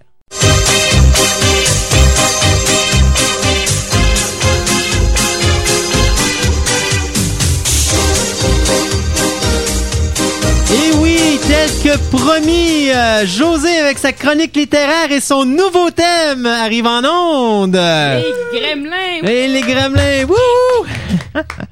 Comment ça va, José? Ça va bien? Un petit moment de folie qui arrive. euh, tu sais, une gang de gars avec une fille, tu sais comment c'est, ça se tient pas de bout. Hein. Ouais, bah ok, c'est ça, sans commentaire. On a... tu peux t'asseoir, Gaëtan. Quoi de neuf cette semaine? Quoi de neuf On devrait dire pas cette semaine, on devrait dire ce mois-ci. ce mois-ci? Alors, euh, eh bien, nous avons euh, changé de commanditaire pour euh, la chronique littéraire. Oui, c'est vrai, effectivement. Alors. Nous sommes en deuil. La librairie Smith a fermé. Je sais pas si elle est définitivement fermée. Je la dernière fois que je t'ai passé, elle était en. oui, il fermait le liquidation. 24, euh, le 24 avril. Oui, il y a un nouveau magasin. Je pense qu'ils ils, ils construisent des meubles, quelque chose de genre. Là.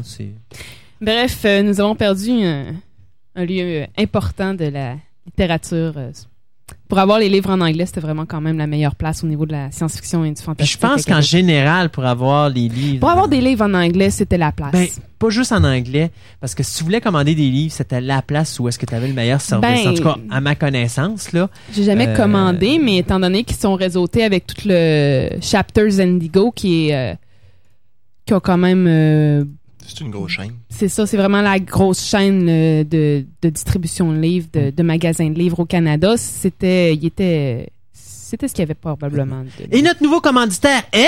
L'imaginaire! Eh oui, toujours à Place Laurier, bien sûr. À peu près à 3-4 minutes de la librairie Smith. euh, 3-4 minutes. Non, non, trois, quatre, Dégénère. trois, quatre étages.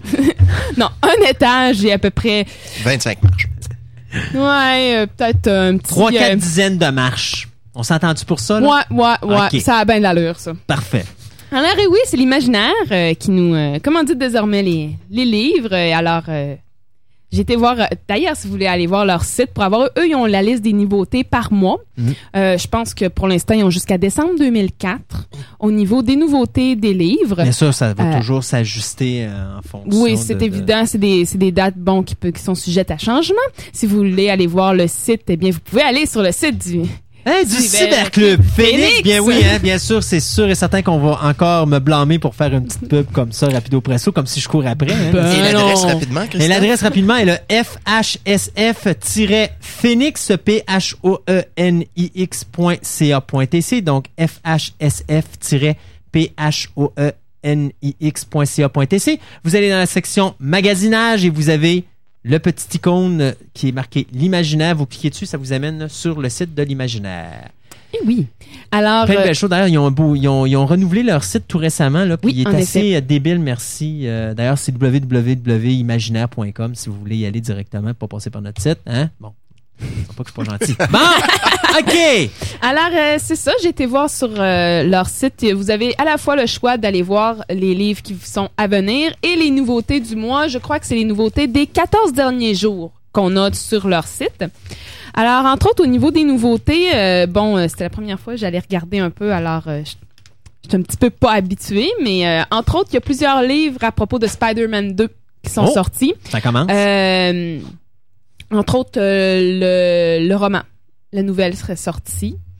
Euh, ce que je trouve étrange, euh, je l'ai pas vu comme tel papier. J'ai été voir sur le site, ça fait que en tout cas, il serait, il serait sorti. Il y a plusieurs livres, bon, des livres probablement sur le making of. Ils ont sorti des. Ça, ça a plus. Ben, ça a du. Même les livres, de toute façon, même des fois, les, les, histoires, ils sortent un petit peu avant, question de, de faire un genre de d'intérêt là, pour le Mhm. film comme si Spider-Man en avait besoin par exemple mais euh, Ben, des fois, ça va de un mois et demi. Des fois, ça peut aller, ça peut aller peut-être deux semaines après la sortie du film. Moi, j'ai juste Mm. vu la dernière bande-annonce, c'est suffisant pour mon intérêt. Mhm.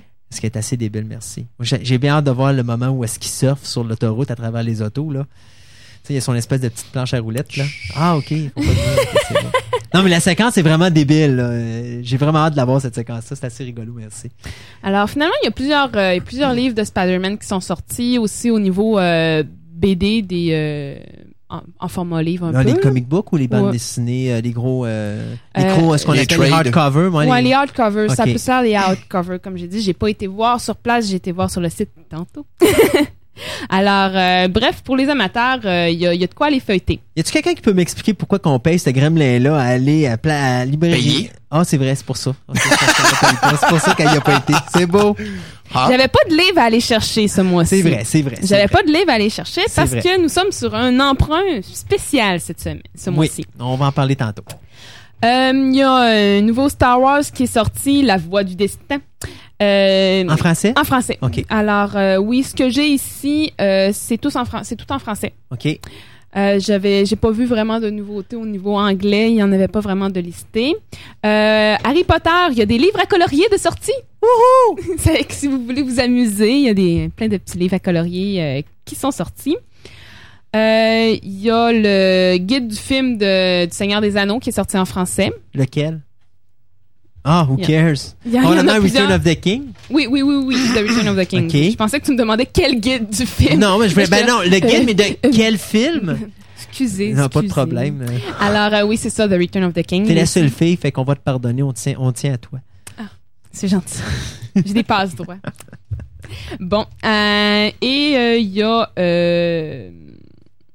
En- c'est c'est grosso, grosso modo, c'est pas mal ça au niveau des, euh, des Des nouveautés. Il y a euh, une ou deux nouveautés dans euh, Lance Dragon en français, Lance Ok. Dragon. Ça fait que, à part de ça, c'est assez calme pour euh, le mois. De toute façon, le mois prochain, tu vas nous arriver avec plus de stock parce que là, tu vas te déplacer Je pour aller. vais y aller.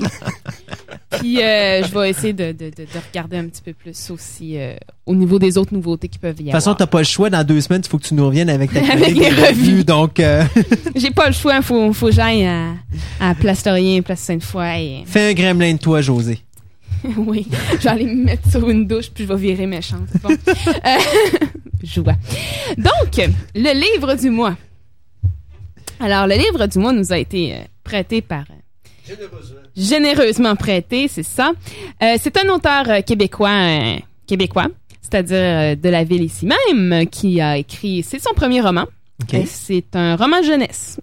Euh, avertissons. Euh, c'est un roman jeunesse euh, qui, euh, qui s'appelle Y a-t-il un héros dans la salle? Oh. Et qu'est-ce que ça raconte comme histoire? Alors, l'histoire, c'est. euh, bon, il y a deux plans à l'histoire. Ça commence. Le euh, premier, c'est la page couverture, puis le deuxième, c'est ce qu'il y a dedans. Donc, Oh, c'est méchant. Alors donc, on disait donc... Genre, je, euh, je- je suis dans ma tête, là, j'imagine pas scènes de mort atroces qui pourraient être dans la liste qu'on a eue tantôt. là. OK, c'est beau. On s'en reparlera tout à l'heure. Donc, on disait donc... on disait donc qu'il y a deux, euh, il y a deux pans à l'histoire parce que on a Josh qui est le- un grand papa fée qui raconte à ses petits enfants une histoire d'humain. Alors on nous introduit euh, finalement comme si on était quelqu'un qui venait visiter euh, Josh. L'au- L'auteur finalement, le narrateur nous parle et euh, nous nous introduit à la famille et tout ça. Ben pas vraiment nous introduire, mais bon, mettez-vous dans un coin puis écoutez tout ça. Alors à travers l'histoire, on va avoir les interactions du grand-père et de ses deux petits enfants. Là, on parle d'une famille de... De fées. De fées, OK. Oui. de fées. Et euh, ce qu'il compte, c'est une histoire d'humain.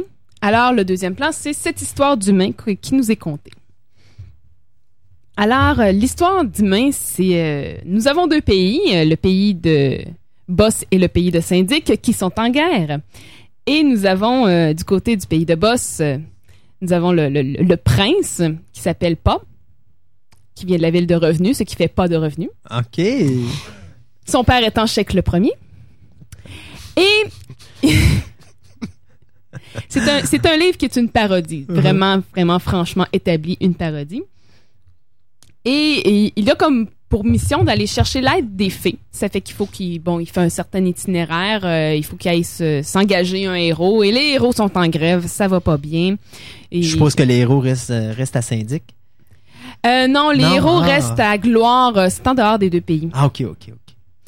Euh, non, non, il s'en va, il passe par les, euh, par, euh, par la ville des nains, euh, où ce que tout le monde est devenu avocat. C'est, c'est la nouvelle folie du jour chez les nains. Tout le monde est avocat.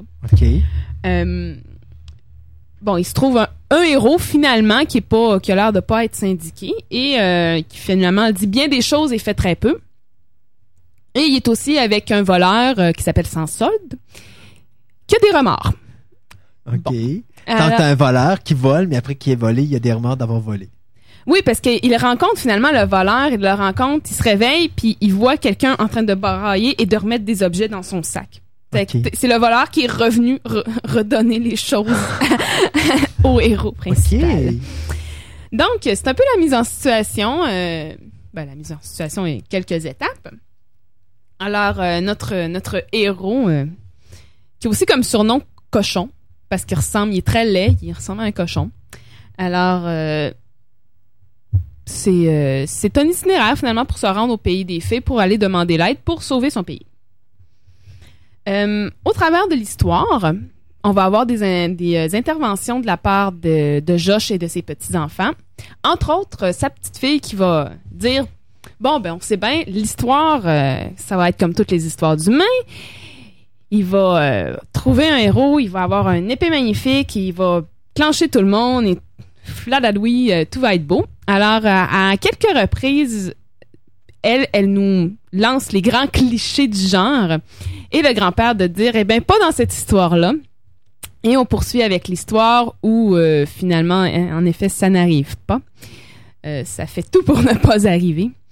Alors, euh, c'est un peu, euh, c'est un peu là que se situe euh, l'histoire. Finalement, c'est entre ce qui est le standard et ce qui arrive dans cette histoire-là, qui est en fait l'antithèse totale. Le but, le but du héros, finalement, c'est quoi sa mission? c'est d'aller chercher de l'aide au pays des fées pour sauver son pays qui va être euh, attaqué par les euh, Les vandales engagés par le pays de Syndic. OK, OK, OK. C'est la quête euh, profonde du héros. Est-ce que l'histoire se résume à un livre ou est-ce qu'il va y avoir une suite? Ben, à la fin du livre, je, je, je vais vous le, le lire, hein, si je peux bien le trouver. Alors, alors, alors, on a une... euh, bon, c'est comme... euh, ça finit un peu étrangement et, euh, bon, t'as t'as- t'as tous les personnages qui, qui sont là. Ouais, mais qu'est-ce qui va arriver? Qu'est-ce qui se passe? Ça se peut pas, c'est étrange. Alors, t'as le grand-père qui, qui commence. Ces questions et bien d'autres verront la réponse dans la suite de ce conte. Nous sommes référés en bas de page. Note de l'auteur si je l'écris un jour. Note de l'éditeur et si j'accepte de le publier. Et note du lecteur si j'accepte de le lire. OK. Ça donne un petit peu le, le- le sens du livre. Oui, c'est ça. C'est euh, très. euh, c'est. C'est vraiment écrit bon enfant, là. C'est c'est de la littérature jeunesse. C'est. euh, Moi, moi j'apprécie pas beaucoup la littérature jeunesse. J'en ai pas lu beaucoup dans ma vie. Euh, et. euh, moi, je préfère l'humour, la parodie, le- la parodie de ces gens-là, un peu plus subtile. Parce que ça, c'est vraiment. C'est en pleine C'est face. C'est C'est gros. Ben, quand même, parce qu'on on fait, on fait vraiment nous expliquer et défaire l'histoire. Euh, le, le procédé, à un moment donné, devient tannant un peu. Euh, Il y a toute la question des jeux de mots qui sont là, puis là, on, s'attend finalement à un moment donné à une certaine critique sociale peut-être un peu plus approfondie, qui ne l'est pas, euh, qui, demeure assez en surface. Ça fait que ça non plus, c'est c'est comme, OK, il y a l'idée, mais elle est pas, elle est pas plus approfondie. Euh, ensuite, euh, Ce qui fait que les adultes, ils trouvent pas leur compte en lisant ça, finalement. ben moi j'ai pas trouvé le mien en tout cas. J'ai j'ai pas euh, bon, c'est sûr que ça se lit très très rapidement, c'est quand même un livre de 179 pages écrit gros avec des cartes et tout ça que l'on dessine euh, soi-même, mais t'arrives à la fin en en lecteur adulte euh, t'es laissé sur ta fin, c'est pour pour mon goût à moi, c'est pas assez euh, c'est pas perds mes mots. Non, non, mais sors-les. Il faut que ça sorte, là. faut que ça sorte. Euh, ben finalement ça va pas ça va pas assez assez profond. C'est comme ça reste en surface. On, on C'est pas aller fait- te chercher. Non. Non, pas du tout, parce que moi, bon, OK, au début, bon, c'est des jeux de mots, euh, c'est c'est des mots, bon, tu te dis, pays de boss, le pays du syndic. Il va bien avoir de quoi là-dessus, quelque chose, La plus ou moins, plus ou moins. C'est quoi? il- Bon. il Est-ce qu'il explique un petit peu ses univers? Est-ce qu'il est, est-ce qu'il y a quand même une bonne mise en situation dans le sens que tu comprends l'univers? C'est quoi qui, que- qu'est-ce qu'il représente? Comment il est bâti de façon à ce que quand tu vois tes personnages se promener à travers, il y a comme des réglementations qui s'inscrivent dedans qui permettent de pouvoir rapidement savoir pourquoi le personnage est obligé de suivre ce chemin-là ou c'est vraiment le personnage s'en va là puis Oui, c'est à peu près ça. C'est, euh, il faut qu'il passe bon par tel endroit, par tel endroit pour aller là. finalement l'auteur il laisse les portes grandes ouvertes puis il se donne pas de barème de façon à quand il a besoin d'une porte de sortie euh, rapide il peut la prendre. Oui, parce que le, le, le monde est pas est pas très très euh, est pas très très défini. On a des noms, on a des, des petits endroits qui sont finalement les étapes que à travers lesquelles euh, pas Le personnage principal? passe. Euh, mais à part de ça, on n'a pas plus de, de détails que ça. On n'a pas plus euh, de, de, de, de jus un peu. Ça fait que ça fait. On dirait qu'on a finalement un squelette. Euh, puis qui il, il manque. euh, il manque la, consistance un peu. Mais il y a des. Il y a des événements. Il y a des. il y a des éléments qui sont intéressants par, par, par, pareil. Je veux dire, les deux plans, au niveau, bon, t'as le compteur et t'as ce qui est raconté.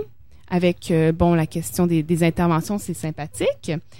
Euh, bon, euh, mais... euh, Ça a l'air moi, je suis embêtant. restée. Moi, je suis restée. C'est c'est comme des choses intéressantes, mais je suis restée. Je suis vraiment restée sur ma fin. Je suis je suis arrivée à la fin, puis Il manquait quelque chose. ouais, il manquait définitivement quelque chose. Il manquait un tome 2. Peut-être. C'est peut-être ça l'histoire. Mais euh, si on le regarde d'un côté de la littérature jeunesse, parce que c'est quand même, Mhm. c'est quand même ce que c'est. euh, c'est sympathique. C'est quand même sympathique. Ça met le lecteur devant, euh, oui les clichés, mais devant bon, il se peut quelque chose d'autre. Pour quelqu'un, est-ce que, est-ce que ça s'adresse à des gens qui aiment, parce que je regardais la pochette, ça fait l'air très médiéval. Euh, Mhm. Tantôt, tu me parlais de fées, donc c'est très fantaisiste. Oui. Mais ça a l'air fantaisiste un peu dans l'univers du Donjon Dragon. Est-ce que je me trompe?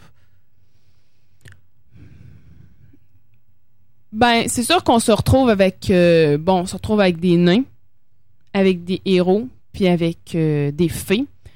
Mais j'irais pas euh, jusqu'à vraiment circonscrire euh, ça. euh, C'est un univers peut-être, oui, plus de contes et légendes, mais j'irais pas jusqu'à vraiment le fixer dans le monde Donjon Dragon. Là, euh, pas exclusivement, non.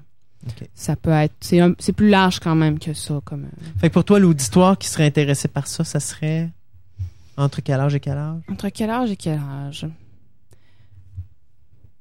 Hmm. Niveau secondaire, début du secondaire. OK. Secondaire jusqu'à secondaire 3, 4. Euh, parce que c'est vraiment, c'est- vraiment une parodie. Puis, ben, moi, ce que je me souviens, c'est vraiment à ces âges-là que les parodies, euh, je tripais bien gros. C'est que je me dis, euh, l'avoir lu dans ce moment-là, probablement que j'aurais vraiment apprécié. là. Mais c'est juste que présentement moins. Quand t'es adulte, je trouve que c'est vraiment une littérature jeunesse qui demeure jeunesse. Qui est pas, euh, qui est pas intéressante, ben pas pas intéressante, mais qui est, qui qui est pas suffisante pour, euh, pour un auditoire adulte. Ça, ça manque quelque chose. Fait qu'une échelle de 1 à 10, Hmm, 1 à 10. 1 à 10. 10 bien sûr étant le meilleur. Étant le meilleur. Hmm, je sais pas. On va-tu l'avoir cette semaine? le 1 à 10, on va-tu l'avoir cette semaine? Je sais pas parce que ben si je le cote littérature comme littérature jeunesse, moi je le mettrais euh, je le mettrais sur un 6 Un 6. comme littérature jeunesse. Je suis pas euh, experte en littérature jeunesse là, mais parce que euh, Puis mettons, soyons neutres. chose. Soyons neutres, puis allons-y avec une échelle de 1 à 10, mais pour le monde en général. Le monde en général un 4, Un 4? un 3, un 4. OK. Moi je l'ai moi j'ai j'ai j'ai lu et bon, il est court, c'est c'est une chance qu'il est court. Ça se lit bien? Oui, oui, ça se lit bien. Moi, je l'ai lu, euh, je l'ai lu dans le train, j'étais en voyage, puis euh, j'ai lu ça en- d'une traite. Là. Ça, ça a vraiment pas été long. Mais euh, c'est une chance qui est court parce qu'à un moment donné, c'est. T'as hâte qui arrive parce que ça fait beaucoup. Je passe une étape, je passe une étape, je passe une étape, je passe une étape. Puis ça, moi, à un moment donné, Il manque, il manque quelque il chose. manque quelque chose. Mais tu me disais, par exemple, que tu aurais aimé peut-être voir, parce que tu me disais, je pense que c'est une personne qui avait écrit des nouvelles. Oui. Donc, mais tu t'étais intéressé quand même à lire Ben, il y nouvelles. avait Donc, quelque il a, il a percé ta, ta, ta, ta curiosité quelque Oui, part. parce qu'au niveau de l'écriture, l'écriture comme telle, c'est très bien. Euh, bon, euh, il y a euh, il y, a- il y a beaucoup de petits éléments que qui sont intéressants et moi je me dis c'est peut-être d'être passé d'un médium qui est plus condens- condensé à quelque chose un peu plus grand que la transition c'est plus ou moins bien faite parce que je me dis bon pour un roman c'est pas assez. Mais de l'avoir condensé un peu plus pour une nouvelle serait pour une nouvelle quand même relativement longue pareil ça aurait été intéressant de l'avoir mis en plus court. Ça fait que c'est là que je me dis j'aimerais lire des nouvelles parce que j'ai j'ai l'impression bon c'est c'est son euh, c'est c'est son écriture plus euh, habituelle jusqu'à maintenant. Il a, il a juste écrit des nouvelles jusqu'à maintenant. Et j'aimerais euh, j'aimerais lire dans dans le domaine des nouvelles voir que comment euh, j'ai l'impression qu'il doit s'en sortir quand même assez bien au niveau des nouvelles Mais, Mademoiselle José, merci beaucoup. Fait que nous, on se revoit dans deux semaines avec les revues. Oui. Puis euh, nous, bien, on s'arrête quelques instants avec un petit bout musical. On est rendu avec, toujours basé sur le, ben, toutes les musiques du film The Fifth Element. Donc, on y va avec Protect Life de Eric Serra.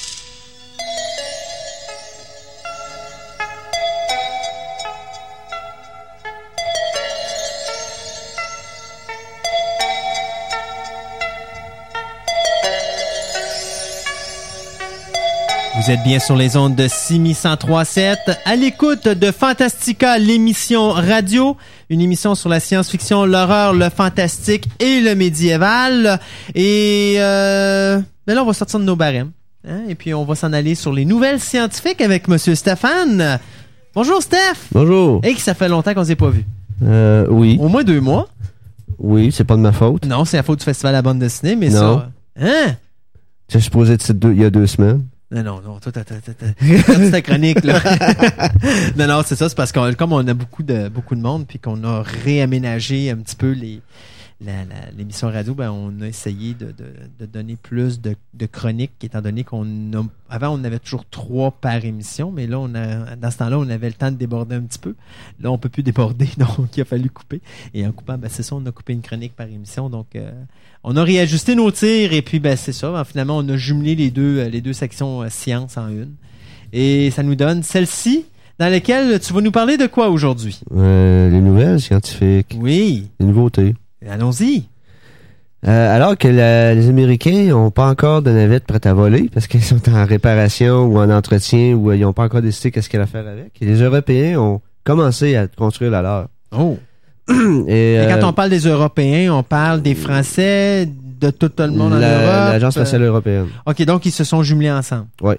Après l'euro, c'est l'espace. Ah oui, mais ça a toujours été. L'Agence spatiale européenne a toujours été là. Les Russes font partie de ça? Euh, Ils sont à part. Ah, OK. Les Russes, présentement, sont les seuls capables d'envoyer un humain en orbite. OK. Ils sont les seuls. Les Américains, ils, ils louent de l'espace sur les Soyuz pour monter en, en tout cas. C'est, c'est très amusant. Donc, euh, tu vas comprendre. Tu es content d'apprendre. Ah, te poser une question. Quel est le nom de la nouvelle navette spatiale européenne? Euro? Non. T'as le nom écrit derrière toi. Phoenix? Oui. Hey, on va les poursuivre, on va faire de l'argent? Oui. Euh, avant, la- la- a- a- ça, c'est la deuxième génération. Première génération, ça s'appelait Hermès. Faut croire que quand on dit aux gens qu'on est à travers le monde et qu'on est populaire, les gens ne croient pas, mais là, Non, vous avez c'est la preuve. Là. Oh, ouais, le logo du Phoenix. là. Alors que Star Trek ont eu leur navette, nous autres, on a notre navette mais aussi. maintenant, on va avoir notre navette. Ouais. Tabarouette. Euh, Incroyable, la, hein? la- c'est ça. La navette Phoenix euh, va être mis euh, au sommet d'une Ariane 5. C'est le plus gros lanceur européen. C'est, c'est- les gens connaissent probablement la Ariane, lancée à partir du, euh, de euh, Gourou en Guyane française, au- dans le nord du continent euh, d'Amérique du Sud. en. Ça a mal assez de monde. C'est à peu près, bon, dimension d'une navette de 7 mètres. Contrairement à la navette spatiale américaine, la navette européenne va être uniquement pour des passagers. Et on est, si on est sa- satellite à lancer, ils vont mettre ça au-dessus d'une Ariane puis ils vont lancer ça. Donc, euh, le développement a commencé. Ils ont déjà commencé les gros prototypes grandeur nature pour voir comment elle allait revenir sur Terre en, en, en planant. Donc, euh, c'est à suivre. Ça va être intéressant. là. ils vont probablement ils, ils- ils vont tasser un peu les Américains, les nous autres aussi, on a quelque chose. Ils sont peut-être niaiser un petit peu nos Américains. Les Américains, ces temps-ci, sont très... On choisit... Mais là, ils sont sur le bord d'une des élections avec euh, l'histoire Ouais, de au, niveau, au niveau spatial, ça va bien, sauf que la navette, a fait quoi, deux ans que ça n'a pas volé. Euh, Il y a une compagnie qui s'appelle Scale Composite qui sont en train de, concevoir leur, module, le- le- leur moyen de transport orbital. Il y a deux semaines, ils ont réussi à faire voler leur appareil qui essentiellement c'est un planeur. Donc ils, euh, ils décollent avec un, immense avion qui est en composite. C'est un, fibre de verre et autres. Là. Il monte à une certaine altitude. Le petit, le petit planeur est lâché. Il part les moteurs. Il monte presque en orbite et il redescend en planète. Lors de leur dernière tentative, ils ont été jusqu'à euh, 211 000 pieds, à peu près 64 km. À 100 km, ils sont en orbite. Donc, euh, j'ai discuté de ça avec les gars au bureau. ça, c'est c'est prometteur. C'est euh, et ça fait partie de ce qu'on appelle le X-Price. S'ils réussissent, ils auront à peu près 10, mi- 10 millions de dollars. Ça, c'est un, c'est- c'est un prix ridicule, sauf qu'ils ramassent tout le marché. S'ils prouvent qu'ils peuvent le faire, t'achètes un billet demain matin et tu montes en orbite pour... euh, c'est pas pas 10 000 dollars le kilo, là. C'est beaucoup moins cher que ça. Donc, euh, l'Europe, euh, pas l'Europe, l'espace est en train de se commercialiser. C'est une bonne chose. Les prix vont baisser, puis on va- ça va être accessible à tout le monde. Ils parlent de ça, tu sais, comme si t'allais au centre d'achat. Ouais, on s'en va à l'espace demain matin, les chums, là. On s'en va pas. Non, non, non, non. On va pas à Cuba, on s'en va sur la Lune. Ah, ben, les Japonais, ils ont des plans de faire des hôtels spatiaux. Eux autres, je les aime. Euh, dans, on va rester dans l'espace. Pas du temps l'univers sont toujours dans l'espace.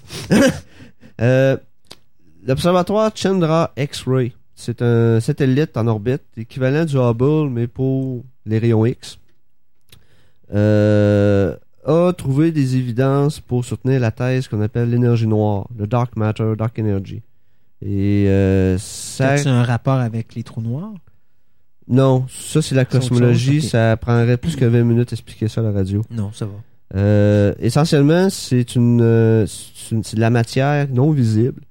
Et bon, c'est sûr que c'est comment on l'a fait pour le détecter, ça, ça serait très long à expliquer, mais l'observatoire Chandra a réussi à trouver des évidences qu'il y en a. Et ça remet en question un peu le modèle cosmologique de l'univers, ça pourrait expliquer pourquoi que l'univers est en continue expansion alors que il devrait ralentir. Mais on a observé qu'elle accélère.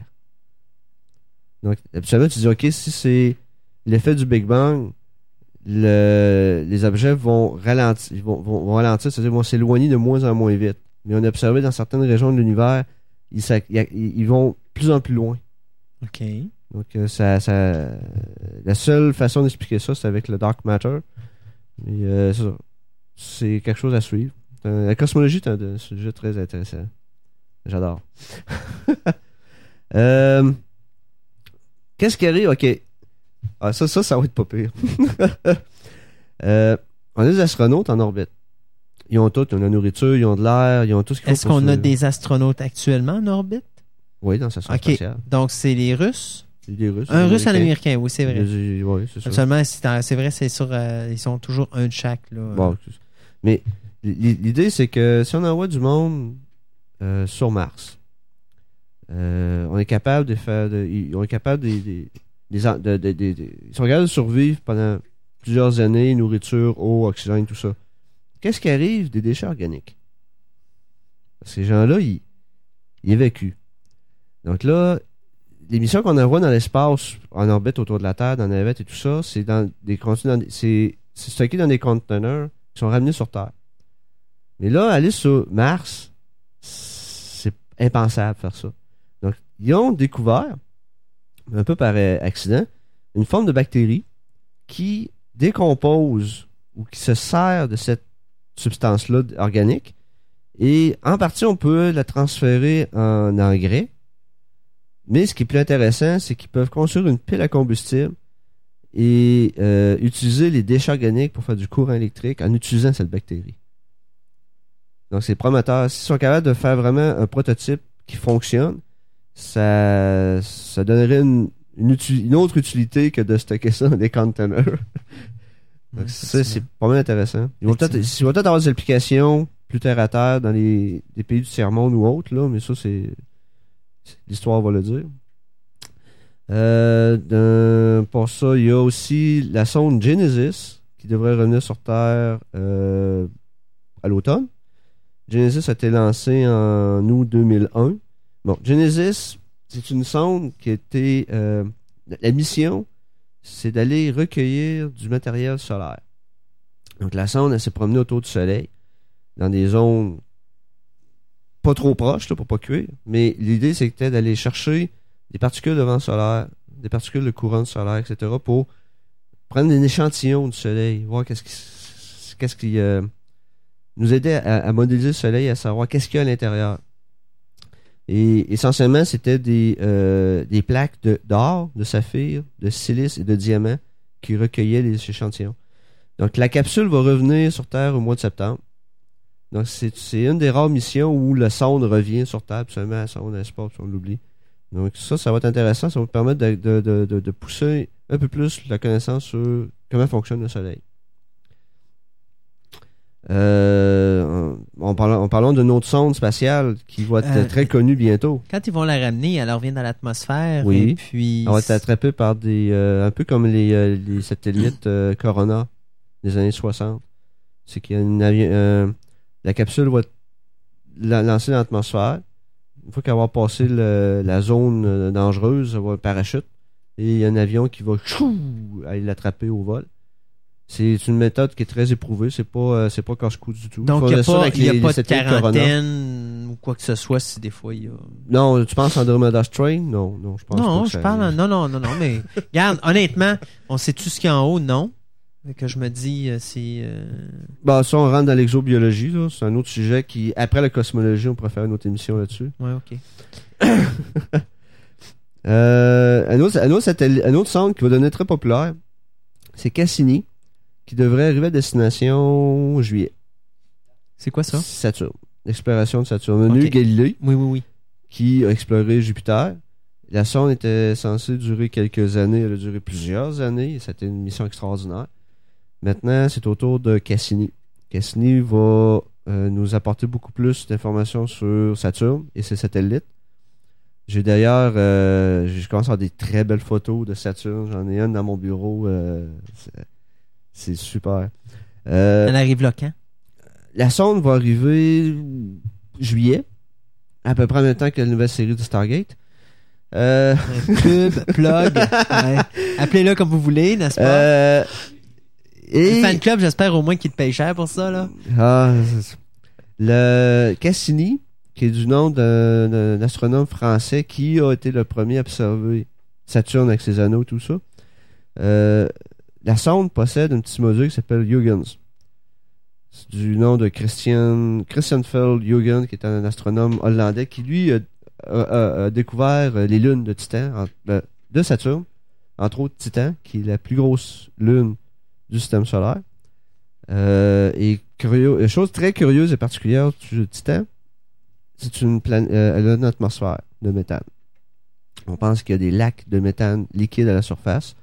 Et dernièrement, on a découvert des, euh, des traces de matière organique. Ça veut pas dire qu'il y, a- qu'il y a des petits bonhommes verts qui nous attendent, sauf qu'il y a des molécules organiques dans l'atmosphère. La sonde va aller clarifier tout ça. Et ça fait très longtemps qu'on est au courant que Titan est particulière. Puis enfin, on a. La sonde devrait arriver.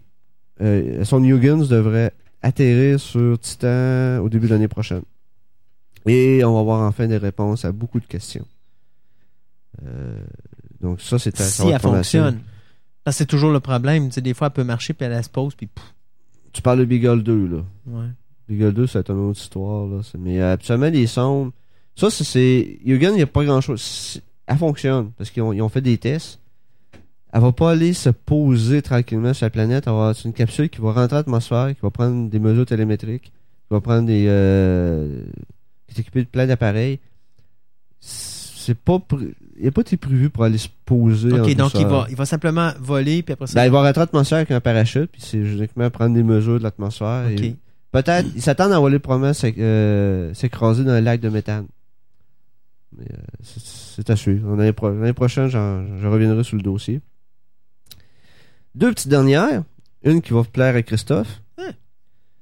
Une étude a démontré que la pleine lune n'est pas du tout responsable des cataclysmes et des personnes euh, Se transformer en euh, loup-garou. c'est loup- vraiment une étude qui a été faite au niveau probablement, euh, plus des épileptiques. La pleine lune n'est pas du tout une cause de- d'augmentation d'épilepsie chez, la population. Ça Par contre, ils ont remarqué que les, euh, les crises épileptiques étaient légèrement plus élevées au dernier quartier de lune. Donc maintenant, on- au lieu de dire, bon, c'est la pleine lune, il y a plein de fous volants, on va dire, oh, maintenant c'est le dernier quartier de lune, il y a plein de fous volants. OK. Mais tu sais, ça, ça a toujours été comme dans les, les- les hôpitaux pour personnes ayant des problèmes mentaux.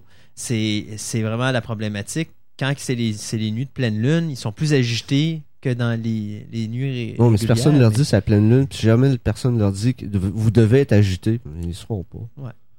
Mais moi, je sais pas. Moi, je te dis. Non, mais c'est parce qu'il y avait, il y a- Fait qu'en quelque sorte, ce que tu es en train de me dire, c'est que tout le, le thème du loup-garou, il va falloir encore le revoir pour une énième fois parce que c'est plus vrai que c'est la, la pleine lune qui le transforme en loup-garou. Là, il parle d'épilepsie dans l'article. Ah, il promet ok. que, bon, le- l'épilepsie, loup-garou, euh, ouais, ça, ça ressemble. Euh, Il y en a juste un qui il y a des cheveux qui finissent par pousser sur le corps, là. Ah ouais. Ils font tous les deux des crises.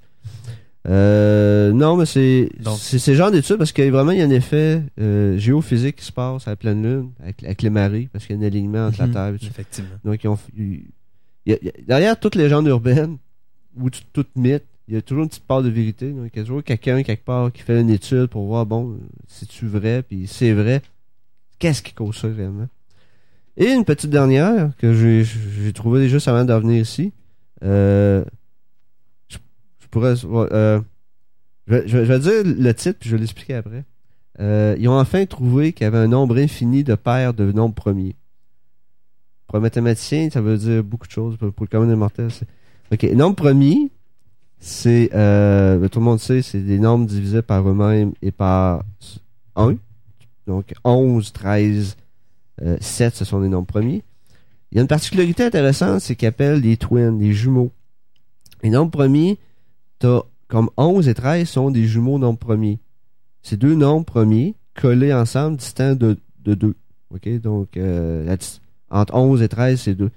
Mais au niveau mathématique, c'est des fois les curiosités vont plus loin. Donc ils veulent savoir est-ce que c'est un hasard ou il y en a plein? Donc ils ont retrouvé au cours des années d'autres paires de nombres premiers. mais la question, c'était combien il y en a? Parce que c'est une propriété, ce qu'on appelle la théorie des nombres. Et il y a quelqu'un, j'ai l'article à la maison, j'ai pas fini de le lire, mais il y a quelqu'un qui aurait, euh, en 38 pages, a fait la preuve qu'il y avait un nombre infini de jumeaux de nombres premiers. Euh, on ne sait pas encore les conséquences que ça va avoir. Euh, pour une mathématique, bon, ça peut être quelque chose, une percée, ça peut être quelque chose qui va amener d'autres retombées. Au point de vue de la civilisation, what the hell? Sauf que l'encryption, tous les systèmes d'encryption connus à travers le monde sont basés sur les nombres premiers. OK. Et il y a un théorème intéressant, si le jour quelqu'un va résoudre l'hypothèse de Riemann sur les nombres premiers, bon ben il vient de foutre à terre tous les systèmes d'encryption au monde. J'ai un livre à la maison, je suis en train de le lire tranquillement. Peut-être avant de mourir, je vais travers de résoudre le problème. Ouais, comme à chaque fois que je t'appelle chez vous pour te trouver la solution du cancer, mais que je te le fais perdre à chaque fois. Ouais, ben c'est ça, t'as Ouais, raison. ouais, ouais. Je Vous connais savez, ça. les, les problèmes j'aurais pu régler si Christophe arrêtait d'appeler chez nous. Ouais, ouais, ouais. Je connais ça. Je connais ça. Être le responsable de la déchéance de la Terre. ouais. Ouais, ouais, ouais. Donc, euh, non, c'est c'est une chose intéressante. Ben, les, euh, euh, ça, c'est un autre de mes dada, les mathématiques. Puis quand Mm. j'ai j'ai vu ça, j'ai ah, j'ai été downloader l'article. Donc, je, je vais lire ça de cette semaine. Je vous, j'en fais, je vous ferai pas de résumé, que vous pas. Non, mais euh, peut-être nous en glisser un mot pour savoir si vraiment ça va changer notre, euh, notre façon de voir les choses dans l'existence. Ben, ça pourrait, si ils trouvent une règle, Le pire, les conséquences qui peut arriver, c'est quoi? plus de conséquences, c'est ça, c'est c'est- c'est- c'est toujours long à dire parce que les mathématiques, si tu veux de quoi en mathématiques, avant que ça soit applicable, ça prend beaucoup de temps. Parce que. Il faut euh, s'assurer que ce que le gars dit est vrai d'abord. Bon, c'est- la, la communauté mathématique est là pour euh, valider, mais euh, c'est qu'avant qu'il y ait ça va tomber pour au niveau de la, des sciences peu qu'on appelle comme la, la physique, qui vont servir de ça pour faire des modèles prédictoires sur ce qui se passe dans la nature. Et une fois que tout va très bien compris et que ça va être rendu au niveau des écoles, universités, tout ça, là, ça va tomber pour au niveau d'ingénierie. Sais, comme nombres premiers, c'était quelque chose d'amusant. Lorsque les, systèmes d'encryption sont arrivés avec les ordinateurs, euh, ils ont découvert que c'était quelque chose de très puissant pour encrypter des messages.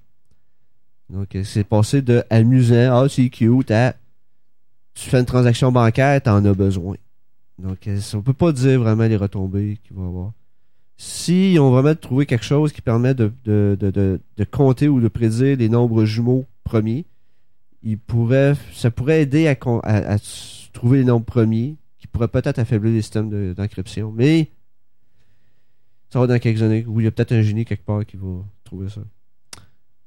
Ben, on va espérer que ce soit toi. Stéphane, euh, ce serait le fun, là, que ce soit quelqu'un du Ben, Québec si un jour t'appelles ça, chez nous puis ça sonne, ça, ça sonne des, euh, Réponds pas. ça répond pas, Réponds pas. être à mon prix Nobel. C'est ça, ça va juste être moi, là. Y a pas de problème. Pas, je te donne la permission de pas répondre.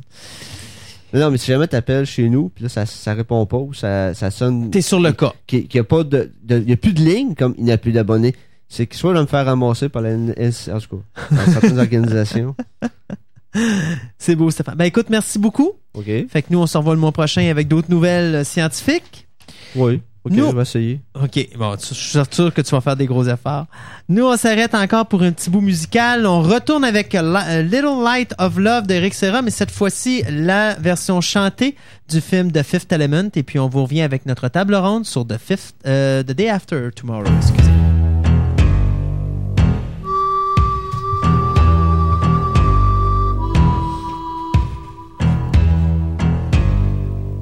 Alors, vous êtes toujours sur les ondes de 6103.7 à l'écoute de Fantastica, l'émission radio, le moment de notre table ronde sur The Day After Tomorrow. Alors, si vous l'avez vu au cinéma, vous voulez nous en parler, 670-9001, 670-9001. Euh, vous pouvez aussi nous parler de Shrek 2 si vous voulez, ou encore de Van Helsing. Mais nous, on va parler de The Day After Tomorrow. Alors, j'ai deux personnes ici aujourd'hui qui l'ont vu. On a bien sûr le scientifique d'un bord, euh, Monsieur Présent. Stéphane, et euh, le passionné de l'autre bord, Monsieur Gontran. Oui. Et puis, euh, votre verdict? Euh, contrat boy. Non, non, non, non. Nul à passable. Non, non, c'est une blague parce qu'on avait un moment de silence. Euh, quand je t'ai appelé, c'est pas 8 que j'ai donné. Ça, c'est pour Shrek. Non, ça j'avais, mais tu m'as dit 8, Ouais. mais c'est pas grave. Non, je pense pas que j'ai dit 8 pour ce film-là parce que ça vaut pas plus qu'un 6. Pas plus qu'un 6? Non, non, non, non. OK. Tu sais- tu sais, dans les, quand on voit dans le soleil, Normand Provencher, mettons, là, 5 sur 7, euh, Ouais. moyen, ça ressemble à ça. OK. Mais c'est pas mauvais. Regarde, ils l'ont détruit dans le journal, là. Euh, anéanti, presque dit que si on allait le voir, on était des caves parce que ça coûtait 10 piastres. Mais un instant, là, faut... 7 dit que c'est bourré 50. de clichés, franchement. Ben, ça me surprend pas, c'est du film Ben oui, c'est ça, le film américain. Donc, c'est euh, des clichés. regardez, Roland Emmerich, c'est le réalisateur, c'est lui qui nous a donné Independence Day, c'est lui qui nous a donné Godzilla, c'est lui qui Hmm. nous a donné euh, Universal Soldier, c'est euh, qu'est-ce qu'il a fait donner d'autre aussi euh, Moon Stargate, 44, Moon Stargate. 44. Donc euh, c'est quand même un gars qui va suivre les règles de base pour s'assurer d'un box-office. C'est ça. Euh, et je pense que ce film-là va rentrer. Écoute, ça va être un. Moi, Bon. je, moi, je, je me suis, je l'ai pas vu encore. Je le vois cette semaine. Je me suis dit, je m'attends à voir un drame catastrophe, no-brainer. Oui, mais euh, moi, je pensais que ça serait plus kitsch que ça encore. J'étais un petit peu surpris du... euh, c'est quand même assez sobre comme traitement, là. C'est... sombre pas dans le trop grandiose. Ok. Je comprends, c'est C'est juste biblique. presque. presque. Non, c'est surprenant. Moi, j'ai... Regarde, Jusqu'à temps bon qu'il y en avec, les, les, les trois immenses tornades euh, et, Ouais. et autres. Ça, c'était L'enchaînement est raisonnable. Dans le film, oui, ça se tient. Sauf que au lieu d'être en quelques jours, ça devrait être en quelques siècles. Ouais, c'est sûr. Quand tout le monde, même les semaines j'avais lu sur Internet, il y avait des scientifiques qui avaient critiqué. Mais- Ils disaient, ce qui se dit dedans est vrai, mais pas sur la durée qui est là. là. C'est vraiment fait pour faire euh, un film Hollywood parce que en réalité, ce que vous avez là, ça peut se faire en quelques siècles, comme tu dis. euh, Mais ce qui est intéressant, ce qui met un peu de crédibilité au film, c'est Young Holmes. C'est le- l'acteur le, Ian, Ian Professeur. Il est là, Qui- il est dans ce film-là? Oh oui, Ah il- oui. Il, il est très, il, est- il est- il est très bon parce que c'est un météorologue qui lui voit ça venir et lorsque Dennis Quaid, dans ce cas, s'en est trop de punch, fait une conférence et tout ça, les deux se rencontrent puis l'autre, il, euh, Young Holmes, il s'occupe de, de, de, de, de- de stations météo en Angleterre. Il appelle Dennis Quaid en disant ton affaire là, ça arrive là. Dit non non gars, c'est c'est pas ça que je voulais dire, ça, ça va arriver plus tard. Non non, ça arrive là. On a des la, la, la température des océans est en train de baisser, puis on a des affaires qui arrivent à droite et à gauche. Puis là le film commence, là, vraiment la catastrophe commence. OK. Mais il amène, il amène une touche vraiment. Cet acteur-là, il- il- moi, ce que j'adore. Ben, est c'est celui qui faisait le, le, le, le- le docteur dans Alien, le Ouais, premier Alien, film. là. fait, euh, euh, Lord of the Ring, il faisait. Ben, c'est lui qui fait ben Bilbo. oui, c'est Bilbo. Ah oui, C'est vrai, ben oui, c'est vrai. Puis, juste, juste sans donner de punch, il y a une séquence où là, il faut qu'il se ré... Young, Young Home, dans son laboratoire, faut qu'il se réchauffe parce qu'il fait froid, là. Puis là, ils disent, euh, il y en a qui sort une bouteille de scotch, puis il dit, Hey, on va mettre ça dans, dans le four. L'autre arrive, il dit, t'es-tu malade? C'est une bouteille de 12 ans. Il sort des verres. De toute façon, ils savent qu'ils sont pour mourir. anyway. Ça, ça, ils savent, il n'y a plus rien à faire, là, mais c'est intéressant. C'est juste que le, vers la fin, là, ça devient très cliché, là. T'es capable de prévoir comment ça va se passer. Euh, à un moment donné, le zoo, les animaux sont en, en détresse, les loups s'échappent. Tu sais d'avance, les loups vont l'attaquer. C'est de là qu'arrivent les loups, ok. Ouais, ouais, c'est ça. Ouais, c'est ça. Les loups, entre autres, sont faits en infographie. Sont très, Très bons. bien fait. Ben, Emmerich, à date, il nous a toujours habitué à une bonne qualité de- Oui. de- d'effets spéciaux. Euh, Godzilla, le seul défaut que j'y donnais dans les effets spéciaux, c'était les séquences quand on voyait Godzilla quand il faisait jour. Euh, on voyait la découpe, là, euh, un petit peu de l'infographie. Mais en dehors de ça, il a toujours fait attention au niveau de la qualité de ses effets spéciaux. On regarde Independence Day. Independence Day, je m'excuse, là, mais la qualité des effets spéciaux, ça est excellente, là. Ouais, euh, c'est bon. Sauf que dans ce cas-là, euh, les loups, moi, ça m'a agacé parce que je- vu que j'ai fait le film qu'on a fait amateur, j'ai vu un peu plus, je suis capable de remarquer certaines affaires, puis j'ai- vu tout de suite que les loups étaient infographiés. Ouais, mais ça se voit. euh, maintenant, c'est dur de pas le voir. euh. Mais il y a une séquence où qui, ça apparaît pas. La banquise est en infographie au Mm. complet. Ils ont pas été dans le nord. Puis c'est très bien fait. Ça, le- L'océan qui envahit New York, c'est extraordinaire. Ah ouais, ça, ces effets-là. ça n'a pas l'air d'infographie. Puis la séquence où le journaliste euh, est interviewé en direct et qu'on voit la caméra mobile qui tourne, tu sais, on voit des tornades tout le tour de lui, là. Hey, C'est euh, bon. c'est c'est rendu à la limite du crédible, là. tu sais, Ils font des petites passes amusantes comme euh, une tornade Ouais. détruit le signe d'Hollywood. des Ouais, on, de la- même. on la voit dans la bande-annonce, d'ailleurs. Ouais, Capital Record. Les, euh, ils font beaucoup de, de références à- au, au, au traité de Kyoto. Oui, mais d'ailleurs, euh, c'est ça, euh, Emmerich, il y a eu les foudres de- des critiques, puis il y a eu les foudres des gens aux États-Unis qui l'ont euh, un petit peu, euh, qui l'ont traité un petit peu d'anti-Bush, parce qu'il disait que son film était contre le, le- contre les, je pense que c'est les démocrates, non pas les démocrates. Bush les, est républicain. les- contre les républicains, on ça. pas à rentrer là-dedans. Non, non, mais là. quand même, qui disait que c'était un anti-Bush parce que justement, euh, il, se, ba- ben, euh, il se battait un petit peu contre, ben pas qu'il se batte, mais qui parlait contre. Parce que Bush, il a, en quelques, en trois ans, a mis, a détruit tous les années de, que les écologistes avaient réussi à acquérir pour la sauvegarde. Entre autres, le parc Yellowstone. Avec les démocrates, il avait interdit les motoneiges pour éviter justement qu'il y ait- une dégradation. Bush, il casse ça, il dit, ah ouais, les motoneiges, les skidoo, n'importe quoi qui pollue. Sauf les quatre temps. Ouais. Non, c'est des quatre temps maintenant. C'est ça, mais tout ce qui était deux temps, il y avait une certaine protection qu'il essayait de faire au niveau des, des, des forêts nationales. Bush a tout foutu à la 16 et allez-y, moteur. Euh, c'est un petit peu. Il a interdit les motonnages deux temps, mais les quatre temps qui ne polluent pas ont le droit d'y aller. Ouais, mais c'est- c'est euh, c'est quand même. Ouais, c'est ça, c'était ça le règlement. Il y avait trop d'argent en jeu. Ben, c'est bien, toujours de l'argent. Ouais, dans ben, dans le film, ça, paraît, parce qu'à un moment donné, dans euh, Dennis Quaid fait une conférence, puis il dit l'environnement est fragile. Et l'acteur qui fait le vice-président américain, il arrive, il dit on s'en fout de l'environnement, notre économie est encore plus fragile. Là, c'est horrible. J'ai trouvé ça horrible. C'est comme trop, hein, Ouais. effectivement. Mais c'était ça le gros blâme. euh, puis même, je disais euh, d'autres critiques. Puis euh, on n'est plus habitué au genre de films catastrophes.